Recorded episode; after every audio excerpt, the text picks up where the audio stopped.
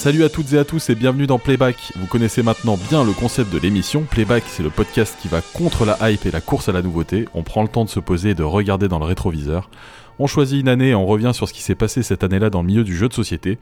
Moi, c'est Mathias, je suis très content de, vous retrouver et j'ai bien sûr toujours avec moi de l'autre côté du micro la voix la seule, l'unique. Je vais bien sûr parler de Rexou. Salut Rexou, comment ça va? Salut Mathias. je, peux faire mes, je peux faire mes effets euh, de basse. Ah bah, avec un vrai micro en plus, cette fois-ci, magnifique. Ouais, bah on espère que ça va bien donner. Écoutez, j'ai effectivement j'ai fait une petite acquisition euh, matérielle. On verra ce que ça donne. Ah, ça va être parfait, c'est sûr. Et dans ce cinquième épisode, c'est aussi le retour du fils prodigue. Rassurez-vous, il ne vient pas tel un des Daft Punk vous annoncer la fin de la radio des jeux après plus d'une année de silence. Non, la radio des jeux reviendra, mais en attendant, on est ravi d'embarquer Fred en tant qu'invité permanent de Playback. Salut Fred, ça va? Ça va pas mal. Invité permanent, c'est pas mal comme, euh, comme truc. C'est-à-dire que je, je, ne, je, ne, prépare pas, je ne bosse pas, mais je suis quand même présent. Il y a l'apéro, j'arrive, c'est bien, ça me va bien. Bah, je pense que t'as raison, c'est vraiment le statut rêvé, effectivement. Euh, bon, alors Fred avec nous maintenant, ça veut pas dire qu'on ne recevra pas d'autres personnes par ici peut-être même très rapidement, mais je ne veux pas m'avancer.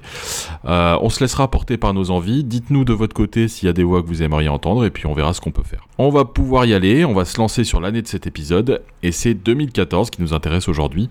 Alors 2014, euh, bah, c'était hier en fait, hein, une année où au cinéma vous êtes peut-être allé voir euh, Whiplash, Gone Girl ou encore Interstellar. De mon côté, je me souviens aussi de la grande aventure Lego avec son entêtant...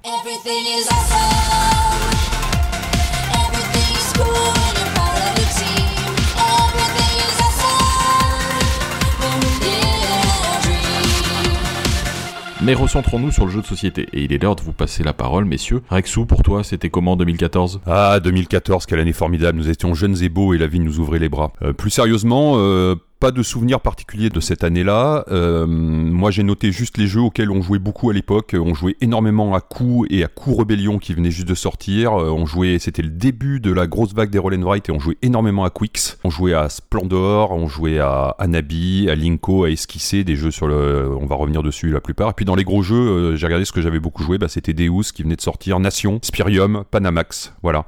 Et un très gros souvenir peut-être de cette année, j'aimais beaucoup et j'aime toujours d'ailleurs jouer à Sherlock euh, Holmes Détective Conseil et on avait réussi à se coincer quatre soirées de suite avec euh, des amis pour faire ce qui est, euh, je crois, bah, une, des deux campagnes de Sherlock Holmes qui s'appelle les Queen's Park, donc qui se déroule sur trois journées et on avait même s'était même revu une quatrième fois juste pour faire la, la conclusion et c'est un c'est un super super super souvenir. Eh ben écoute, de mon côté, moi, c'est 2014, c'est une année très particulière parce que c'est celle d'un retour professionnel dans le milieu du jeu. En fait, après avoir été vendeur en boutique, on en a pas mal parlé à l'épisode d'avant. Et après avoir repris les études, je débarque euh, fin 2014 chez Matago. Je suis resté chez Matago un peu plus de deux ans. À la base pour faire de l'édito, mais en fait, très vite, dans une petite boîte comme ça, on fait plein de choses, un peu de prod, un peu de com, un peu d'événementiel, un peu de commercial. Matago, euh, à l'époque, c'est pas si petit par rapport à plein d'autres boîtes, mais, mais ça reste une boîte pas aussi grosse que, que, que Asmodée ou que, que Repoprod ou Libellude. Vous êtes combien à l'époque On est, euh, je pense, euh, tout cumulé avec les avec les deux créateurs de la société. On est on est on est sept. Ouais, ce qui est quand même pas mal. Ce qui est pas mal. Ouais. ouais du coup, euh, voilà, ça reste quand même à cette époque un éditeur et je crois que c'est enfin c'est pas je crois, je suis sûr, c'est encore le cas, un éditeur qui publie énormément de jeux. Donc il y a, y a, beaucoup beaucoup de, de, choses à faire. Du coup, bah qui dit bosser chez Matago, c'est aussi les premiers festivals de, de Cannes, les premiers Sun en tant que pro et du coup des, des expériences assez folles qui vont m'apprendre beaucoup de choses et me faire rencontrer plein de monde. C'est vraiment de, de, très chouettes années pour moi euh, à partir de 2014 euh, de bosser de bosser chez Matago. C'est le champagne gratos euh, pendant les festivals. c'est les mêmes festivals sauf que tu, tu les bois gratuitement maintenant. voilà, c'est ça.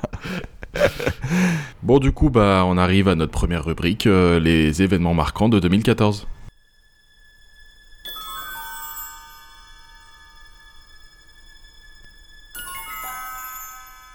Et euh, on va commencer par une sorte de bulletin de naissance, on va bah dire, puisque euh, lors de cette année 2014, euh, c'est l'arrivée de plusieurs protagonistes qui sont encore aujourd'hui très actifs dans le monde du jeu. Et on va commencer par un distributeur, puisqu'en 2014, c'est l'arrivée sur le marché d'Atalia. Voilà, bah, qui a euh, effectivement un nouveau distributeur. Hein. Il y en a eu euh, peut-être d'autres qui sont arrivés euh, depuis, mais voilà, Atalia a fait sa place dans le, a fait sa place dans le, dans le paysage. Pas au même niveau, je dirais, de, popularité que les, les, plus gros qui sont évidemment Asmodee, euh, Asmodee, BlackRock, Gigamic, Yellow, je pense. Euh, mais voilà, aujourd'hui, euh, Atalia a son, son petit catalogue, a eu euh, énormément de succès, je pense, en termes de, en termes de vente avec un, spin-off un peu de, Blanc Manger Coco là, qui s'appelait Limite Limite, qui se sont fait racheter par du Jardin TF1 il y, a, il y a deux ans et je pense que ça a été un très gros coup dur pour la, pour la société. Hein. D'ailleurs, ils ont un peu communiqué dessus. Et puis quand même, Atalia a réussi à se, à se redresser, récupérer l'année dernière toute la di distribution des jeux OUR, qui sont des, des, jeux, des jeux allemands plutôt familiaux. Et puis en annonçant cette année bah, qu'effectivement ils allaient aussi euh, faire de l'édition en propre. Oui, c'est ça, des, de l'édition euh, du, du, jeu édité par eux, euh, pas seulement de la localisation, a priori. Exactement.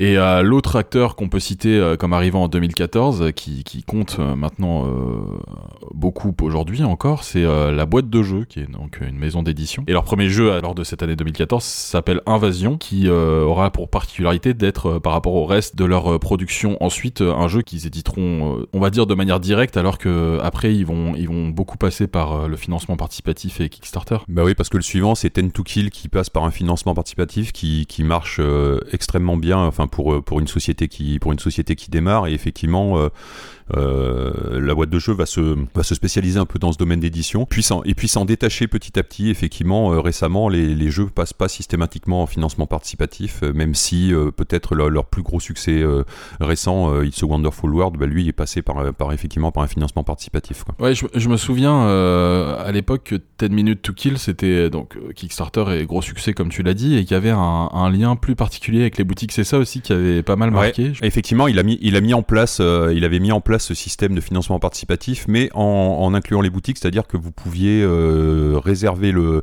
le, jeu plutôt que de vous le faire expédier, d'aller le chercher dans d'aller le chercher dans votre boutique. Et les boutiques euh, ont, je crois, avec la boîte de jeu, un contrat plutôt intéressant en fait, qui leur permet de prendre une part, euh, voilà, sympa sur la sur la sur la vente de, de ces jeux. Quoi. C'est, c'est un modèle qui est pas facile à trouver parce qu'effectivement, euh, souvent les gens font du, les éditeurs font du financement participatif parce que les marges sont bien bien meilleures et, que, et on en rogne un peu euh, quand on passe par les boutiques et par un distributeur. Mais là, c'est euh, voilà une façon de, concilier un peu les deux, de dire bah, aux gens bah, vous allez chercher euh, le jeu dans votre boutique, donc c'est aussi l'occasion bah, de découvrir sa boutique, euh, d'y faire euh, connaissance, éventuellement de, de, de voir tout ce qu'il y a sur les étals. Ouais, c'est ça, c'est une réponse à la, à la grosse critique, du, du la principale critique du Kickstarter à l'époque, je pense, hein, qui met de côté les boutiques spécialisées. Exactement. Pas mal de succès hein, chez eux quand même, de, de, jeux qui se sont bien vendus pour un petit euh, éditeur euh, qui, qui est né en 2014, du coup, euh, It's a Wonderful World, Cerber, euh, 1, Outlive, tout ça, c'est 10 Minutes to Kill, on, on en a parlé, c'est comme des, des jeux qui sont relativement restés, qui sont, qui se sont montrés, donc c'est pas mal. Ouais, Ouais, t'as raison. Moi, Cerber, c'est un jeu que je vois euh, relativement en bonne place dans les rayons de ma boutique à côté. Et, et j'avais posé la question et il m'a dit que ça, ça, marchait vraiment plutôt pas mal en fait. C'était un jeu qui, qui, avait rencontré un franc succès. Alors après, c'est difficile de dire que c'est pas euh, l'effet dans que quelques boutiques, mais en tout cas, euh, lui, il me disait que c'était un beau succès. Et euh, le dernier qu'ils ont sorti, au creux de ta main, avec, a quand même fait pas mal parler de ouais, lui. Quoi. Ouais, un, un, très très chouette jeu, ouais. Très bien. Et du coup, dans, dans l'autre, une autre société qu'on peut rapidement citer comme naissant en, en 2014, eh ben, c'est Pretzel Games. Alors Rexou, est-ce que toi tu connais un peu mieux C'est une société euh, américaine eh ben En fait non, c'est je pense que c'est même pas une société à part, en fait c'est un label euh, créé par euh, Philosophia à l'époque pour éditer normalement des jeux des jeux en bois avec du matériel un peu un peu quali enfin voilà, l'idée c'est de faire des jeux des jeux en bois en fait, plutôt plutôt un peu cher et en fait ils vont en faire très peu hein, mais mais le premier qui va sortir c'est Fix Them Up, un jeu de pichenette là dans un univers de dans un univers de western qui va avoir qui va avoir son petit succès qui va avoir pas quelques quelques déclinaisons, quelques quelques extensions, et puis ensuite euh, Men at Work un peu plus tard, je sais pas quelle année euh, c'est, Men at Work 2017-2018, donc je dirais dans ces dans ces eaux-là. Et je je suis pas sûr qu'il y ait eu beaucoup plus de, de jeux que ça, voilà. En tout cas, Pretzel c'est un un label et euh, bah, pour la petite histoire, on est en 2021, ben euh, effectivement, Plan B vient de se faire racheter là il y a, y a un mois par, par et Pretzel fait partie en fait de cette galaxie de, de labels qui ont été rachetés. Hein, Plan Euh, Next Move, euh, donc Pretzel, puis Eggerspiel aussi. Donc tout ça maintenant est la propriété d'Asmodee. Ok. Euh, petite euh, précision, Flick Them Up, qui est euh, pour le coup le jeu, comme tu l'as dit, un peu emblématique de Pretzel Games, même si Menatoire qui est arrivé après, qui est aussi dont les auteurs sont français, Gaëtan Bojano, dont on reparlera tout à l'heure pour un autre jeu très important, et Jean-Yves Montpertuis. Dernière euh, petite, euh, on va dire, euh, news sur quelque chose qui naît cette année-là, très rapidement, c'est une toute autre entité, puisqu'on va parler d'une émission télé, en fait. 2014, c'est le début de l'émission À table sur la chaîne No Life, qui d'ailleurs aujourd'hui n'existe plus, que ce soit l'émission ou la chaîne en elle-même. Et moi, j'ai un souvenir particulier sur À table, puisque au moment où je travaillais pour Matago, on est venu faire une émission pour eux, où on est venu présenter, à l'époque, c'était la réédition de Ultimate Warriors. Mais voilà, euh, à table, c'était une émission qui du coup était disponible au plus grand nombre sur les chaînes, euh, enfin voilà, sur toutes les box et tout, etc. Donc euh, parce que No Life était, était présente sur sur sur les ondes, comme on dit, large pour tout le monde. En fait, c'est quand même une, information importante puisque c'est peut-être aujourd'hui la seule émission de télé qui parlait de jeux de société qui était diffusée aussi largement, même si la chaîne No Life était était regardée par un public très particulier, très jeux vidéo, etc. Mais que cette cette chaîne qui s'intéresse aux jeux de plateau en une émission à part entière. L'émission était présentée par euh, Mathilde Vasilevski et était constituée en fait voilà, il y avait des news sur ce qui sortait récemment, il y avait euh, des reportages. Euh, je me souviens que aussi la chaîne était venue faire un reportage dans les locaux de Matago, ils l'ont fait chez plusieurs éditeurs à l'époque et aussi des parties en direct de certains jeux donc avec un, un, vrai studio voilà, moi je me souviens plusieurs caméras, euh, voilà, un très bon éclairage et on faisait une partie complète. Euh. Alors moi, pour la petite anecdote aussi, cette fameuse partie d'Ultimate Warriors, je l'avais fait euh, en direct avec David Mourier, voilà. Donc c'était c'était une chouette expérience. Bah effectivement, je pense que, enfin, moi j'ai jamais vu l'émission, mais de, de, mon souvenir, je, je vois pas d'autres incursions télé en fait sur le sur le jeu de société, en tout cas régulière. Et l'émission va durer deux ans. Il y aura une vingtaine d'épisodes à peu près tournés sur sur deux ans, donc 2014-2015. dédié à l'actualité du jeu, non, enfin moi j'en vois pas non plus, ça date un peu. Après, il y a eu des jeux qui ont été tirés de jeux de société, hein, euh, euh, comme euh, Time's Up, etc. Enfin, il y en a eu, il y en a eu d'autres. Mais par ah contre, effectivement, dédié à la à l'actualité, on va dire, du, jeu de société. en tout cas, pas à ma connaissance, effectivement. Et ça, fait un, un, petit moment. Ça s'est terminé en 2000, fin 2015, donc, donc ça fait bientôt, ça fait 6 ans. Et euh, comme d'habitude sur cette rubrique des événements marquants, on essaye de, de, à chaque fois on a des choses à dire. Alors c'est pour ça, c'est on se force pas non plus à faire un point à modé, mais bon, il y a toujours des choses à dire. Donc euh, ben, cette fois-ci encore en 2014, il faut faire un jingle en chantant peut-être. point Asmodée. Purée, mais je savais pas que tu chantais si bien par contre. T'as vu ça Je suis vraiment euh, estomaqué quoi. Moi je ne me risquerai pas.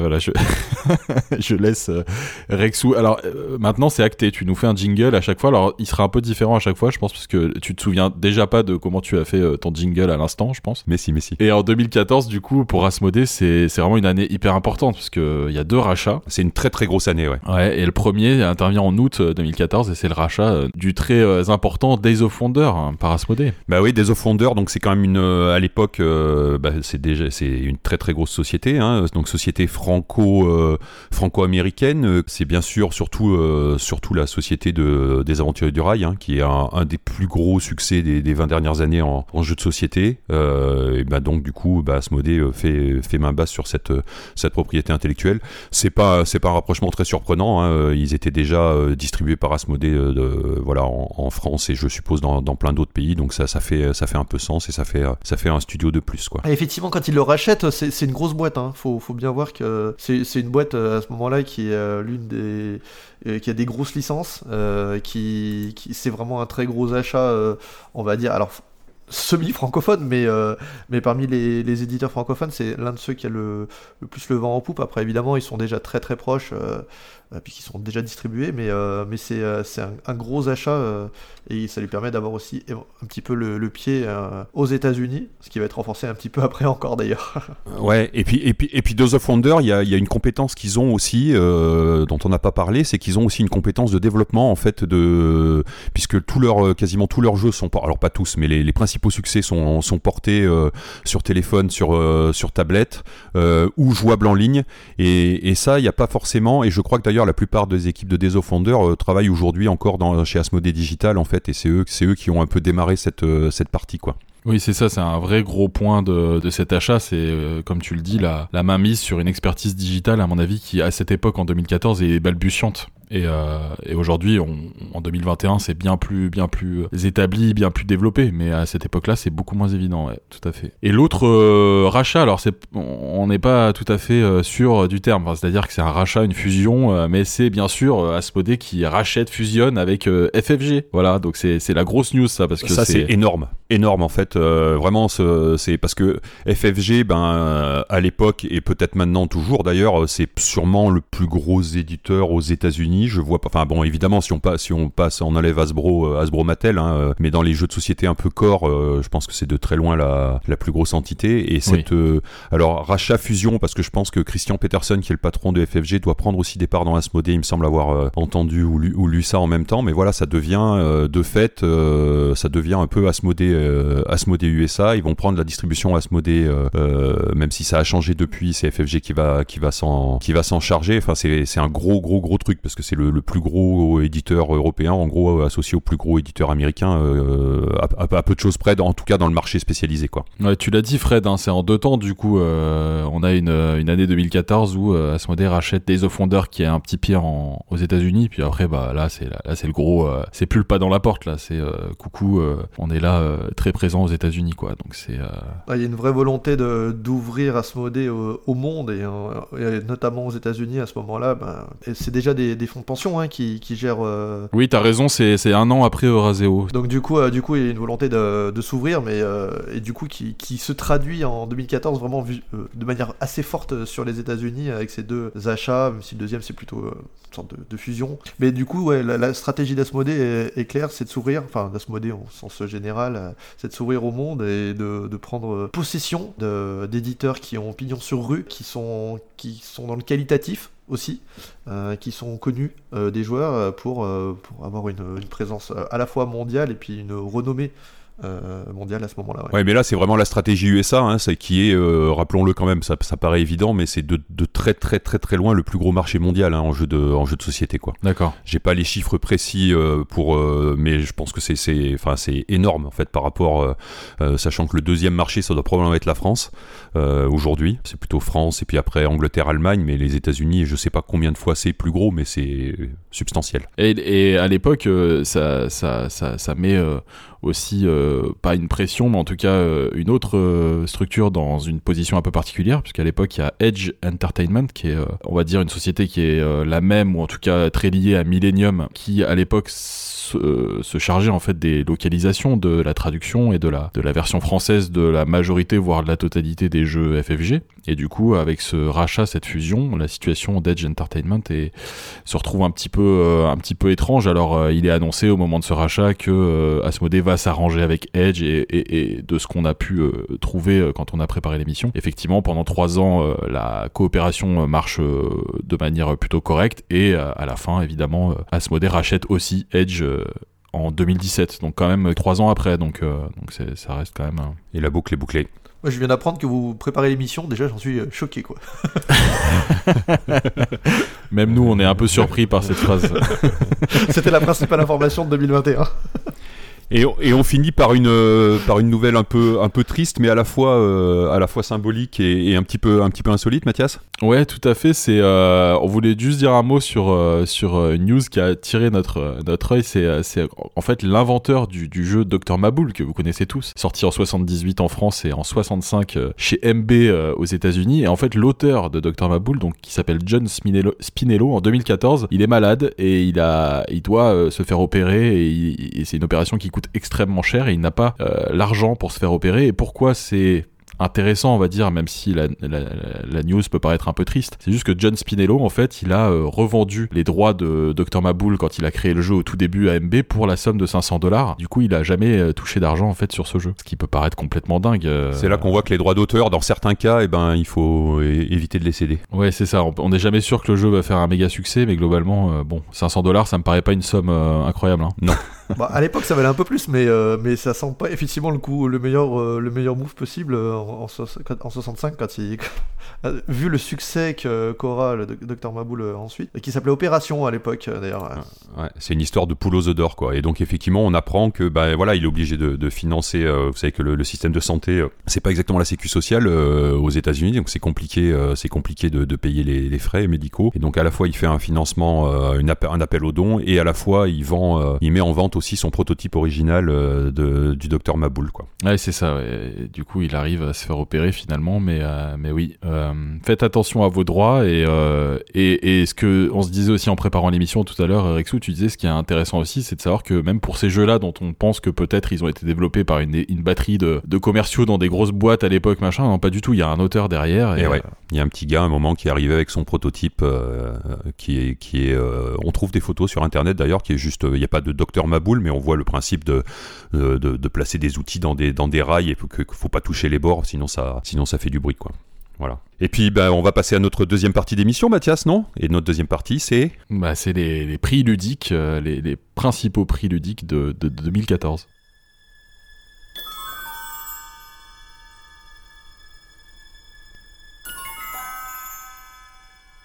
Et euh, bah, comme toujours, évidemment, on, commence par euh, le maître, euh, le maître étalon des prix, celui qui encore aujourd'hui est scruté, attendu pour l'ensemble du marché mondial. Et ce, prix, bah, c'est le, évidemment le Spiel des.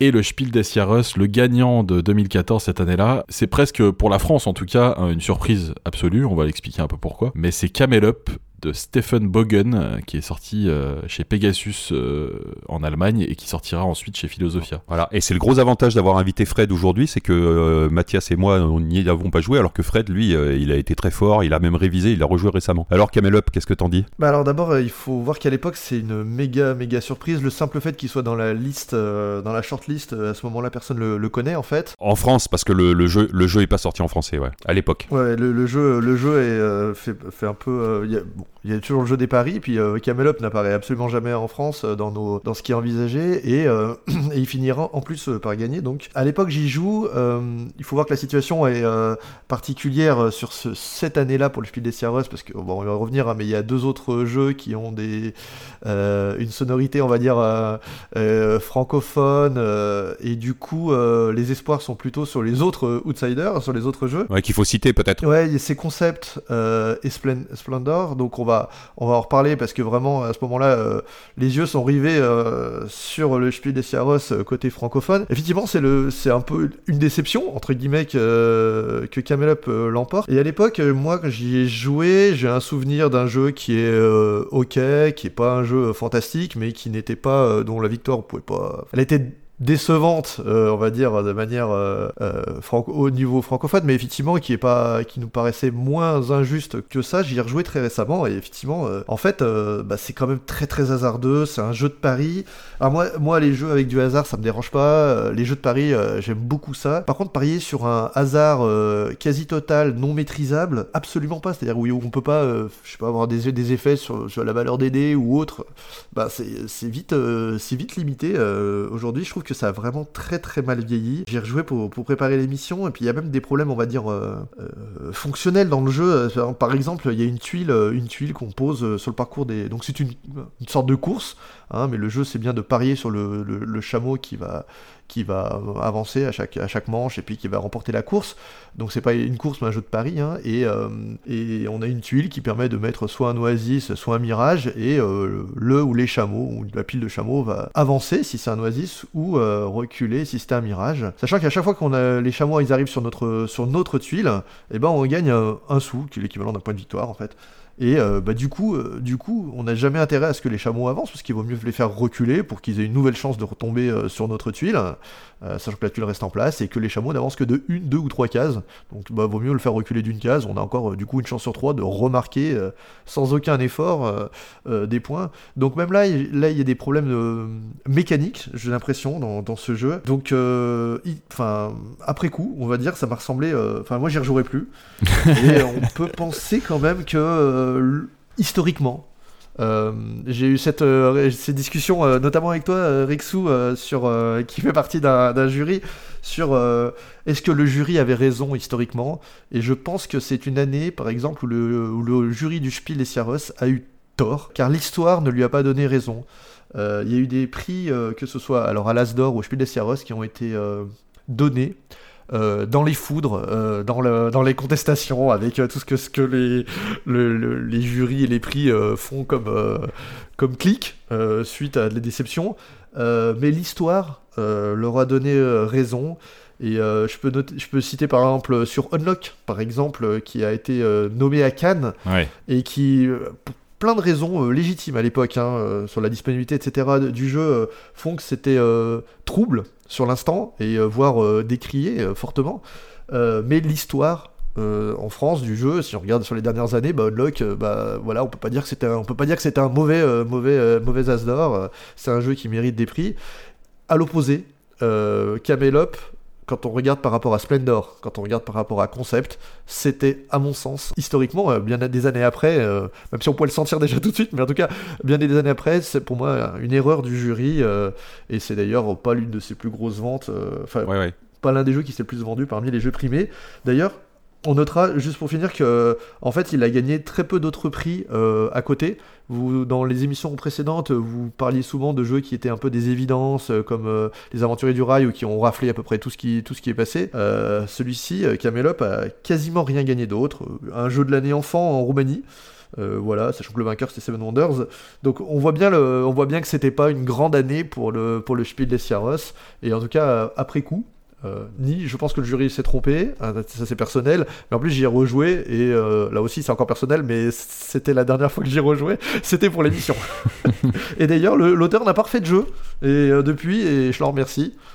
non je plaisante, j'exagère bien sûr, mais, mais effectivement c'était son troisième jeu et c'est étonnant quand on gagne un spiel comme ça, un prix comme ça, de, de s'arrêter, euh, de s'arrêter presque. Mais peut-être que ça va revenir, ça, pour le coup. Mais merci de ton dévouement, en tout cas. On note, euh, on note euh, ton extrême dévouement. Ah là, c'était un sacrifice, ouais. C'est vrai que côté francophone, c'était vraiment une très grosse déception. Alors, on, connaissait pas Camel Up, mais mais il y avait effectivement, il y avait une grosse dynamique en fait française au, Spiel là, depuis quelques années. Hein. 2010, Dixit gagne. 2011, Seven Wonders gagne le, Kenner Spiel. 2013, Anabi gagne gagne le Spiel des Sierras. Et là, il y avait deux finalistes avec vraiment des, très gros points forts. Hein, euh, donc concept de Gaëtan Bojano et, Alain Rivollet, qui est un, jeu, enfin c'est la définition du jeu grand public, c'est-à-dire qu'on pose ça sur une table et n'importe qui, n'importe qui peut jouer, toute génération, du petit, du petit aux, grand, aux, grands-parents. Et puis Splendor, qui est dans un, dans un, style complètement différent, qui est plutôt un jeu euh, très froid, mais c'est en fait vraiment une mécanique réduite à, réduite à l'essentiel, avec un très chouette matériel, avec des, jeux, des jetons de poker, euh, et qui, qui fonctionne à merveille. Et donc c'est vrai qu'on était côté français, on était persuadé que ça serait soit l'un soit l'autre qui, qui gagnerait, et, et, finalement pas. Et ça n'a pas empêché les deux jeux de faire des, des carrières extraordinaires. Hein. Euh, Concept a dépassé le million d'exemplaires. Splendor, je sais pas où ils en sont, mais je pense que c'est pas loin, ça doit être à peu près dans les mêmes, dans les mêmes, euh, dans les mêmes eaux. Donc voilà, c'est pas ayant gagné ou pas gagné, ben, ils ont quand même fait leur, leur superbe carrière. Et du coup, tu penses que c'était un réflexe un peu protectionniste? On peut aller jusque là Non, non. En fait, tu peux pas savoir dans une discussion de jury comment ça se passe. Tu peux avoir dans le jury quelqu'un qui refuse absolument que ça soit concept qui gagne parce que euh, bah, les règles, il y a pas, les règles pour faire gagner, il n'y a pas vraiment de vainqueur. Le, système de comptage de points euh, dont on se fout complètement, bah, il est pas très, il est pas très présent quoi. Et c'est même marqué dans les règles hein, que en fait on n'a pas besoin de compter les points. Ça, ça peut gêner des gens à l'époque dans le dans le jury de dire bah oui mais nous il faut qu'il y ait des règles, il faut qu'il y ait un gagnant. Tu vois, ça peut être ça. Et puis Splendor, pareillement, il peut y avoir des, des gens qui disent bah oui mais le thème, il y a vraiment, alors on est dans, sur un jury quand même euh, de, de jeux allemands, donc c'est pas toujours le point fort, mais voilà, pour Splendor, pour le coup, c'est vraiment désincarné, et ça peut, euh, ça peut aussi gêner. Enfin, tu vois, tu peux avoir des arguments, peut-être il suffit que t'aies deux personnes dans le jury qui disent, bah moi, jamais c'est euh, jamais c'est Splendor, deux autres qui disent, bah, bah non, c'est jamais c'est jamais concept, bah tu te, tu te, tu te rabats sur le troisième. Enfin, tu, tu peux pas savoir comment ça s'est passé à l'intérieur, quoi. Mais ce qui est, ce qui est rigolo aussi, c'est que Camelot, pour, voir qu'il y a des, quand même des problèmes, on va dire, alors, de game design presque, hein, c'est que Philo, Zofia va le ressortir plus tard, et ça sera une deuxième édition en fait, euh, avec euh, de, micro-changements de règles, mais aussi du changement de matériel. Par exemple, là, il y a une espèce de, pyramide euh, qu'il faut retourner dans le jeu Camelop, donc originel. Il faut retourner la pyramide pour faire sortir un dé, ce qui est ce qui est un peu bizarre d'avoir une pyramide la tête en bas. Du coup, ils vont remédier à ça. Mais comme il est, il, y a le, il est à nouveau illustré, il y a quelques changements de matériel. Du coup, les règles du Spiel sont très claires. Si on change l'illustration, si on change le matériel, plus, on peut plus apposer le logo Spiel des Sierros. D'accord. Ce qui fait que du coup, euh, Philo va faire le choix pour dire quand même qu'il y a des problèmes, euh, euh, on va dire centraux, c'est de, de, ne pas apposer le, le logo Spiel des Sierros parce qu'il ne peut pas de toute façon. Mais ils vont préférer ressortir une deuxième version très très très proche, hein, vraiment, mais qui va gommer certains défauts et du coup un jeu qui ressort sans le logo Spiel, alors que c'est plutôt quand même une généralement une bonne, une bonne idée d'avoir le, logo sur, le, sur la boîte. Donc voilà pour le sacrifice. ouais, ouais, merci encore. alors pour le coup, pour le coup, je, pour, euh, pour là aussi historiquement, euh, c'est que quand j'y ai rejoué, je, m'attendais à passer un moment euh, un ok. Finalement, ça n'a pas été le cas. Ça a été plutôt un, plutôt une déception, mais j'y allais avec sans, sans freiner, on va dire quand même. Euh, un petit mot sur le, le Kenner qui, existe à l'époque en 2014. Il a été créé en 2011, euh, comme tu l'as dit, Rexou, c'est Seven Wonders qui avait eu le premier Kenner Spiel de l'histoire. Et en 2014, c'est un jeu qui s'appelle Istanbul de Rudiger Dorn qui gagne, euh, qui gagne ce Kenner Spiel. Kenner Spiel, peut-être deux mots sur le Kenner, parce que c'est peut-être la première fois qu'on en parle, Rexou. Eh ben, le Kenner Spiel, oui, donc c'est une création. en fait, le, Spiel des Sierras avait souvent un espèce de prix spécial où il avait fait gagner des jeux comme, comme Kelus, comme, comme Agricola. Et effectivement, en 2011, bah, il crée ce, nouveau pion euh, anthracite. Donc le, principal c'est le pion rouge, hein. euh, là c'est le pion, le, pion, anthracite pour récompenser des jeux un peu plus compliqués en fait. En gros c'est les jeux pour aller un peu plus loin. Donc ils mettront euh, de temps en temps des jeux de difficulté variable, des fois des fois plus compliqués, des fois des fois moins compliqués. Et voilà donc là c'est la troisième année. Il y a trois il y a trois finalistes hein. donc Istanbul de Rudiger Dorn, Concordia de McGertz. Rococo de Mathias Kramer, euh, Louis Maltz et Stéphane Malchez, qui, sort en France sous le nom de Maître Couturier. Et cette année-là, c'est Istanbul qui gagne. Ouais, c'est vraiment plutôt sympa à jouer. C'est un jeu de déplacement, un jeu de, mais qui est à la fois. Ce qui est particulier dans ce jeu, c'est que c'est à la fois extrêmement classique. Hein. Je me déplace d'une ou deux cases de manière orthogonale. Euh, je fais l'action sur la case sur laquelle je suis, euh, de la case sur laquelle je suis. je récupère des ressources ou alors je les défausse pour faire pour faire une action, etc. Et en même temps, ça ressemble pas à grand chose d'autre. Euh, donc c'est plutôt, euh, plutôt un jeu assez sympa à jouer. Euh, c'est pas Rudy Gordon, c'est l'auteur de Goa. on, est, on est dans une catégorie bien, bien, bien, bien inférieure en termes de complexité. Hein. c'est un peu plus familial, on va dire. On n'est pas dans un jeu très très complexe. À noter que c'est aussi l'auteur de, de Las Vegas, qui a fait Karuba, qui a fait le Steam Time, qui est un jeu un peu sous-côté. Donc euh, vraiment, moi j'ai un, auteur que j'aime euh, que j'aime beaucoup. Ouais, qui a fait Luxor, qui a fait plein de plein de choses euh, en fait, plein de jeux en fait qui sont toujours toujours bien bien réglés, carrés. Enfin, c'est voilà, c'est bien bien développé, c'est c'est chouette. Istanbul, il y a une version jeu de dés aussi qui est, qui est très très chouette, qui, qui fonctionne. Enfin, c'est millimétré. Après, c'est souvent sans folie sans folie excessive ces jeux, mais c'est toujours c'est toujours très précis quoi. Donc moi, c'est un auteur que j'aime bien en fait. J'ai un souvenir précis de Istanbul. C'est oui, c'est comme vous le dites. Moi, je je, je c'est un jeu assez agréable euh, où on, a envie euh, d'en faire plusieurs quoi pour essayer des choses un peu différentes quoi. Il y a des y a des, setups euh, de, de, des différentes petites tuiles qu'on met pour faire la zone de jeu peut, un petit peu changer. Du coup ça, donne un, intérêt à en faire plusieurs. Donc non c'est plutôt un chouette jeu. Et en Kinderspiel donc le jeu pour enfants cette année-là c'est un jeu qui s'appelle Geister Geister Schatzurmeister qui est édité par Mattel donc le, géant le géant américain. Hein, c'est Mattel c'est les fabricants de Barbie qui à l'époque avait lancé une petite une petite gamme de jeux de société. Euh, l'auteur c'est Brian Yu et qui est, qui est illustré par notre Pierrot national. Ouais, un jeu qui, qui, s'appelle Trésor caché en français. Le, pitch, euh, pitch c'est qu'il y a quatre, quatre chasseurs de trésors qui rentrent dans une maison hantée. Du coup, les fantômes pop un peu partout et quand il y a trois fantômes dans la même pièce, ça fait un spectre. Et si on est envahi par les spectres, s'il y a six spectres, on perd. Et du coup, c'est un jeu coopératif. Euh, faut ressortir avec les trésors. Ce qui est rigolo dans le matériel, c'est qu'il y a les petits personnages, euh, les chasseurs de trésors, ils ont un sac à dos. Et faut mettre euh, physiquement, du coup, dans le sac à dos, les trésors qui ont été trouvés. Et il faut essayer de ressortir avec donc tous les trésors. Il faut, coopérer pour ressortir de, cette maison hantée. Un bon jeu enfant. qui, je remercie Pierrot d'ailleurs. et tu lui fais une petite dédicace qui m'a fait parvenir une boîte dédicacée.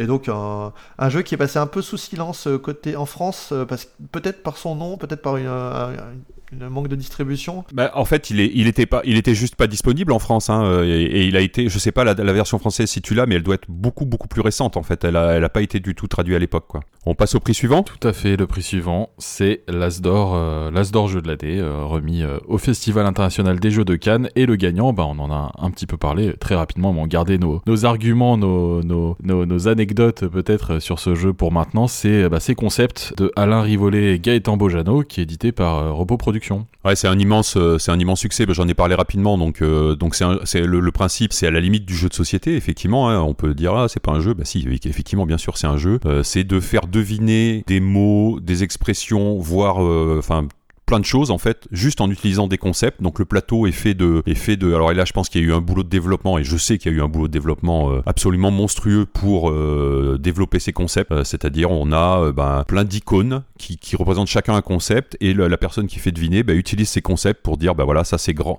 Le, le- ce que je dois faire deviner c'est grand c'est bleu c'est un animal c'est donc il y y a plein d'idées qui sont matérialisées par des par des logos et c'est un c'est vraiment un jeu inter- intergénérationnel. Vous posez ça sur une table vous commencez à la prochaine réunion de famille euh, à, à deux personnes et au bout de au bout de 10 minutes bah, y a, vous êtes 6 ou 7 ou 8 à jouer parce que parce que voilà c'est c'est vraiment euh, évident, hyper simple à comprendre et vraiment universel. Donc c'est la c'est la marque des très très grands jeux euh, voilà universels et c'est un jeu où effectivement il y a un système de score mais on s'en fout complètement. Le, le but c'est d'enchaîner en fait les, les devinettes quoi. Avec une boîte euh, très épurée, une boîte blanche. euh, Ouais, très très très très belle réussite. C'est un beau boulot d'édition de repos euh, qui, est- qui est, qui est un bon éditeur dans l'ensemble, mais là c'est vraiment une de leurs très grandes réussites en, en termes d'édition. C'est ouais, c'est c'est tout est tout est beau de la boîte, du le- le- les concepts sont, sont bien foutus parce que ça pouvait vraiment foirer hein, pour euh, pour ça. Et non non c'est extrêmement réussi. Le jeu tournait euh, au festival de Cannes précédent. Moi, je me souviens y avoir euh, joué au off. Ils avaient déjà une version assez, euh, on va dire, avancée. Et ça avait été la claque. Hein. Clairement, tu joues à ça, tu dis, mais ok, enfin en fait c'est évident, enfin c'est ça va faire un carton, c'est sûr. Enfin je veux dire, euh, et comme tu le dis, ça à mon avis été un, un sacré casse-tête de développement, mais à la fin on se retrouve avec un jeu où on peut faire deviner vraiment tout. Enfin, C'est-à-dire que dans les cartes il y a des expressions, il y a des, bien sûr il y a des choses qui sont beaucoup plus difficiles à faire deviner que d'autres, mais on peut vraiment tout faire deviner, tout est possible. Ouais, on fait deviner ouais, Pierre qui roule Namas Pamous ou euh, ouais ou n'importe quoi quoi. En posant simplement des pions sur des sur des concepts comme tu dis sur des sur une, une iconographie qui a été euh, mûrement réfléchie euh, voilà euh, c'est vrai que le système de scoring est d'ailleurs moi j'ai jamais joué avec les vraies règles mais pas seulement sur le comptage de points sur euh, si je me souviens bien il fallait être par deux et chacun poser un pion chacun son tour alors nous on a, on a jamais joué comme ça Personne fait ça, personne fait ça. donc c'est une personne qui fait deviner aux autres puis c'est les, les, les gens proposent à la volée et, et voilà et ça marche ça marche super bien quoi Et il y a une version de Kids qui est uniquement euh, tournée sur les animaux en fait. Faut faire deviner des animaux. Il y a, il y a deux catégories d'animaux, euh, les faciles et les un peu, un peu plus euh, difficiles. Et euh, ça marche également très bien euh, pour, des vraiment des enfants qui peuvent commencer à jouer à mon avis dès, dès 3-4 ans. alors on ex- on n'exploite pas tout, mais parce que c'est pas facile de savoir si on est si c'est un omnivore, un carnivore, etc. Mais euh, mais c'est assez euh, assez jubilatoire et, ça marche ça marche vraiment bien aussi. Les autres catégories, donc en Asdor, euh, jeu de l'année enfant, c'est un jeu qui s'appelle Riffraff euh, chez Zor et l'auteur c'est Christophe Kanzler. Donc un, jeu d'équilibre sur un sur un bateau qui a des, des mâts qui se qui se balancent. On doit poser des éléments en équilibre sur ces sur ces mâts. C'était un jeu, tu le rappelais Frédéric tout à l'heure quand on préparait là, de qui était un jeu extrêmement cher. Je crois qu'il qui a d'ailleurs pas été disponible très très longtemps et qui est quand même à la limite du jeu enfant et du jeu. euh, c'est plutôt quand même très grands enfants là. Ouais, c'est un, un jeu d'adresse, puisqu'il faut pas faire tomber le mât, donc, euh, donc ça c'est plutôt euh, effectivement euh, euh, classique. C'est plutôt bien fait, mais c'est vrai que c'est vrai que des jeux enfants à, entre, on va dire aux alentours de 70 euros, euh, ben ça fait c'est quand même pas donné, donc euh, donc c'était un choix, un parti pris euh, important, euh, mais c'est quand même un peu euh, limitant, on va dire, pour la, la démocratisation euh, de- du jeu euh, à ce niveau-là. Ouais. Et alors ensuite, la catégorie suivante, c'est le Grand Prix. Euh, alors je, je reprends ce que tu as noté. En fait, ça s'appelle Grand Prix à l'époque. C'est pas le, c'est pas Asdor Expert, c'est ça? Ouais c'est ça ouais Grand Prix à l'époque à donc le. Grand Prix, euh, c'est euh, donc parce que oui, effectivement, il n'y a pas de les, les jeux à l'époque sont pas nommés par catégorie. Il y a une seule liste c'est ça et, et on va décerner un certain nombre de prix d'ailleurs qui, qui vont être un peu clarifiés après en ayant les, les trois les trois catégories. Donc le Grand Prix, c'est Bruxelles euh, 1893 d'Étienne Espreman, euh, édité par Paul Games. Euh, Étienne Espreman, euh, depuis, bah, il a c'est son premier jeu édité et il a créé euh, bah, sa propre maison maison d'édition. Et puis, euh, bah, moi, ce, de- donc c'est un jeu, euh, c'est un jeu, un bon jeu gamer. Effectivement, quand même, c'est quand même assez assez prise de tête. Surtout, moi, ce que je retiendrai, c'est les c'est les super illustrations en style Art Nouveau pour coller au thème, hein, en fait, hein, de, Bruxelles, où il y a beaucoup de façades de, dans ce style-là qui sont, qui sont réalisées par Alexandre Roche. Ouais, je, suis assez fan aussi de, cet illustrateur qui a, illustré de, nombreux jeux pour, pour Pearl Games déjà avec tous les tournées. 3, etc. Mais ouais, ouais, j'adore. Euh. Un style qui est bien reconnaissable, ouais. Et, et, le prix du jury, alors, ce fameux prix du jury qu'à l'époque. Euh, il y avait un prix du jury, alors que je pense qu'il a été un peu abandonné parce que personne comprenait d'où il venait. Je pense que l'idée c'était effectivement que le jury reconnaisse un jeu qui rentrait pas vraiment dans une des trois catégories, mais pour autant euh, qu'ils avaient bien apprécié. Et qui n'était pas dans la liste de mémoire, c'est ça qui était un peu étrange. Ah oui, en plus, ouais, c'est ça. Il venait, il, ah oui, c'est ça. Sherlock Holmes avait gagné comme ça, c'est qu'il n'était pas sur la liste des, des, finalistes et pour autant il sortait. En fait, en fait c'était vraiment incompréhensible. non, mais c'est une tentation, c'est une vraie tentation de jury de dire, bah voilà, faut, ça, ce jeu est vraiment chouette, on a envie d'en parler, mais pour le coup, c'est pas, c'est pas lisible du tout, donc c'est, je pense que c'est pas forcément une très bonne, une très bonne habitude. Ouais, et cette année-là, le, le gagnant, c'est les bâtisseurs de Fred Henry, Frédéric Henry, pardon, qui est un jeu en toute petite boîte et en fait qui est, qui est vendu comme, bah déjà, qui est très accessible au niveau prix et qui est vendu un peu comme un, un jeu d'introduction, euh, introduction au jeu allemand. Effectivement, c'est des mécaniques très simples, très épurées et voilà, qui font le, qui font le boulot dans ce, dans ce cadre-là, quoi. Un jeu assez mathématique de mémoire. Hein. Moi, j'y ai joué quand même quelques fois. Je suis pas un, énorme fan des bâtisseurs, mais, euh, mais c'est un, c'est un jeu, euh, voilà, très épuré, comme tu dis. Je pense que c'est un bon succès hein, de boutique. Hein. Ils ont dû en vendre quand même euh, pas mal d'exemplaires. Bah oui, il y avait un créneau parce que je te dis, c'était un jeu pas cher et voilà, qui faisait, qui faisait bien le boulot. Donc effectivement, un jeu, jeu d'introduction pour du jeu un peu, un peu allemand, c'est, enfin de type allemand, c'est vraiment, c'est vraiment pas mal, quoi. C'est peut-être même encore un jeu qu'on trouve euh, facilement en boutique et qui, est, qui peut être continuer à être mis en avant en fait je pense hein. et dans cette liste euh, on voulait s'arrêter sur euh, on va dire deux, deux, titres. On va pas tous les faire les jeux qui étaient nommés cette année là on va juste rapidement évoquer Augustus de Paolo Mori chez Hurricane. Et, ce jeu Augustus on en reparlera plutôt sur l'année 2013 quand on fera l'épisode consacré à cette année, puisque c'est un jeu qui était nommé au Spiel des Jahres en 2013. Ouais, qui était finaliste, ouais. Et euh, qui a été réédité récemment euh, sous le nom de Via Magica, je crois. C'est ça. Bah, on en reparlera en temps voulu d'Augustus. Exactement. Et l'autre jeu star bah, dans les, dans les nommés qui a, qui a pas gagné, c'est euh, Love Letter de Senji Kanai, édité à l'époque pour, pour, par Philosophia, qui est un jeu qui va avoir un succès phénoménal dans, le, dans la veine des jeux, des jeux minimalistes. Hein. C'est un jeu qui est composé de très très de cartes, une quinzaine à peu près, euh, avec des règles de jeu euh, simplissimes, beaucoup de hasard, mais un petit peu de déduction aussi dedans, et qui, va se vendre par palette entière. Euh, et, de façon inexplicable, depuis quelques années, Love Letter n'était plus disponible au grand désarroi des, boutiques, et il est ressorti, il est ressorti en 2020 et, ou en 2019 peut-être, peut-être 2019. Et en fait, dès qu'il a été ressorti, ça a été dans les top 1, là, je crois le premier mois, et puis après dans les, dans les très très grosses ventes régulières de toutes les boutiques. Oui, une sortie avec une aussi cette année. Ils ont fait un love letter euh, Marvel euh, comme ils ont pu faire d'ailleurs un Splendor euh, Marvel. c'est oui, oui c'est moi c'est un jeu que je trouve incroyable hein, personnellement. J'adore Love Letter. Je, je, je, pense que je je refuse jamais une partie. Je dois même avoir la petite application sur mon téléphone pour en faire une ou deux de temps en temps. Je sais que Fred partage mon avis à 100% évidemment sur ce jeu. le problème c'est que je ne joue pas à ce jeu en fait. C'est que c'est un jeu auquel je ne joue pas. C'est-à-dire que quand arrive mon tour, en général, je suis déjà éliminé. Donc euh, évidemment, je trouve ça un tout petit peu moins bien que d'autres jeux où j'ai le temps de faire au moins une action, mais euh, mais je comprends que ça puisse intéresser d'autres personnes. Ouais, c'est des petites manches très courtes. C'est des, des manches très courtes où effectivement des fois sur, euh, bah, il y a quand même beaucoup de hasard. Effectivement, il se peut qu'on joue pas, mais vu que la manche dure deux minutes, on on enchaîne la suivante. J'ai dû faire cette partie, j'ai dû jouer trois coups, donc euh, du coup, je. je, je... ouais, sans, exagération, bien sûr. J'aime ça que modérément, quoi, du coup. ouais, non, mais ça va vraiment mettre le, minimalisme japonais un peu sur, le, sur la carte. Là, il, y va y avoir pas mal de jeux qui vont sortir un peu, inspirés euh, de, de, faire des jeux avec très, très, très, très peu de matériel. Et puis, il va y avoir énormément de déclinaisons. Donc, tu parlais du Splendor Marvel, hein, qui est finalement très différent. Enfin, ça garde la mécanique de base, mais qui est très, très différent du, jeu original. Mais il y a, y a un Love Letter euh, Cthulhu qui est Lovecraft, exactement, qui est, qui est super chouette. Et il y a plein de, déclinaisons Batman euh, et autres. Euh, enfin, il y en a vraiment beaucoup. C'est non, c'est un chouette, c'est vraiment un chouette jeu, une chouette licence. Voilà pour euh, l'Asdor euh, jeu de l'année et on passe au Deutsche Spielepreis, deuxième prix allemand d'envergure avec euh, une sélection bien costaud et cette année-là, celui qui, qui, gagne le DSP, c'est Russian Railroad de Helmut Holle et Leonard Horgler. Alors moi personnellement, je n'ai jamais joué à Russian Railroad. Je vous laisse euh, la main. Alors moi, j'y ai beaucoup joué. Euh, c'était, il était euh, pas finaliste du Kenner Spiel, ce qui était un petit peu une surprise. Peut-être qu'ils ont jugé que c'était un peu trop, un peu trop gamer. Pour le coup, il, est, il était dans les recommandations et il gagne euh, assez logiquement en fait. hein. C'est,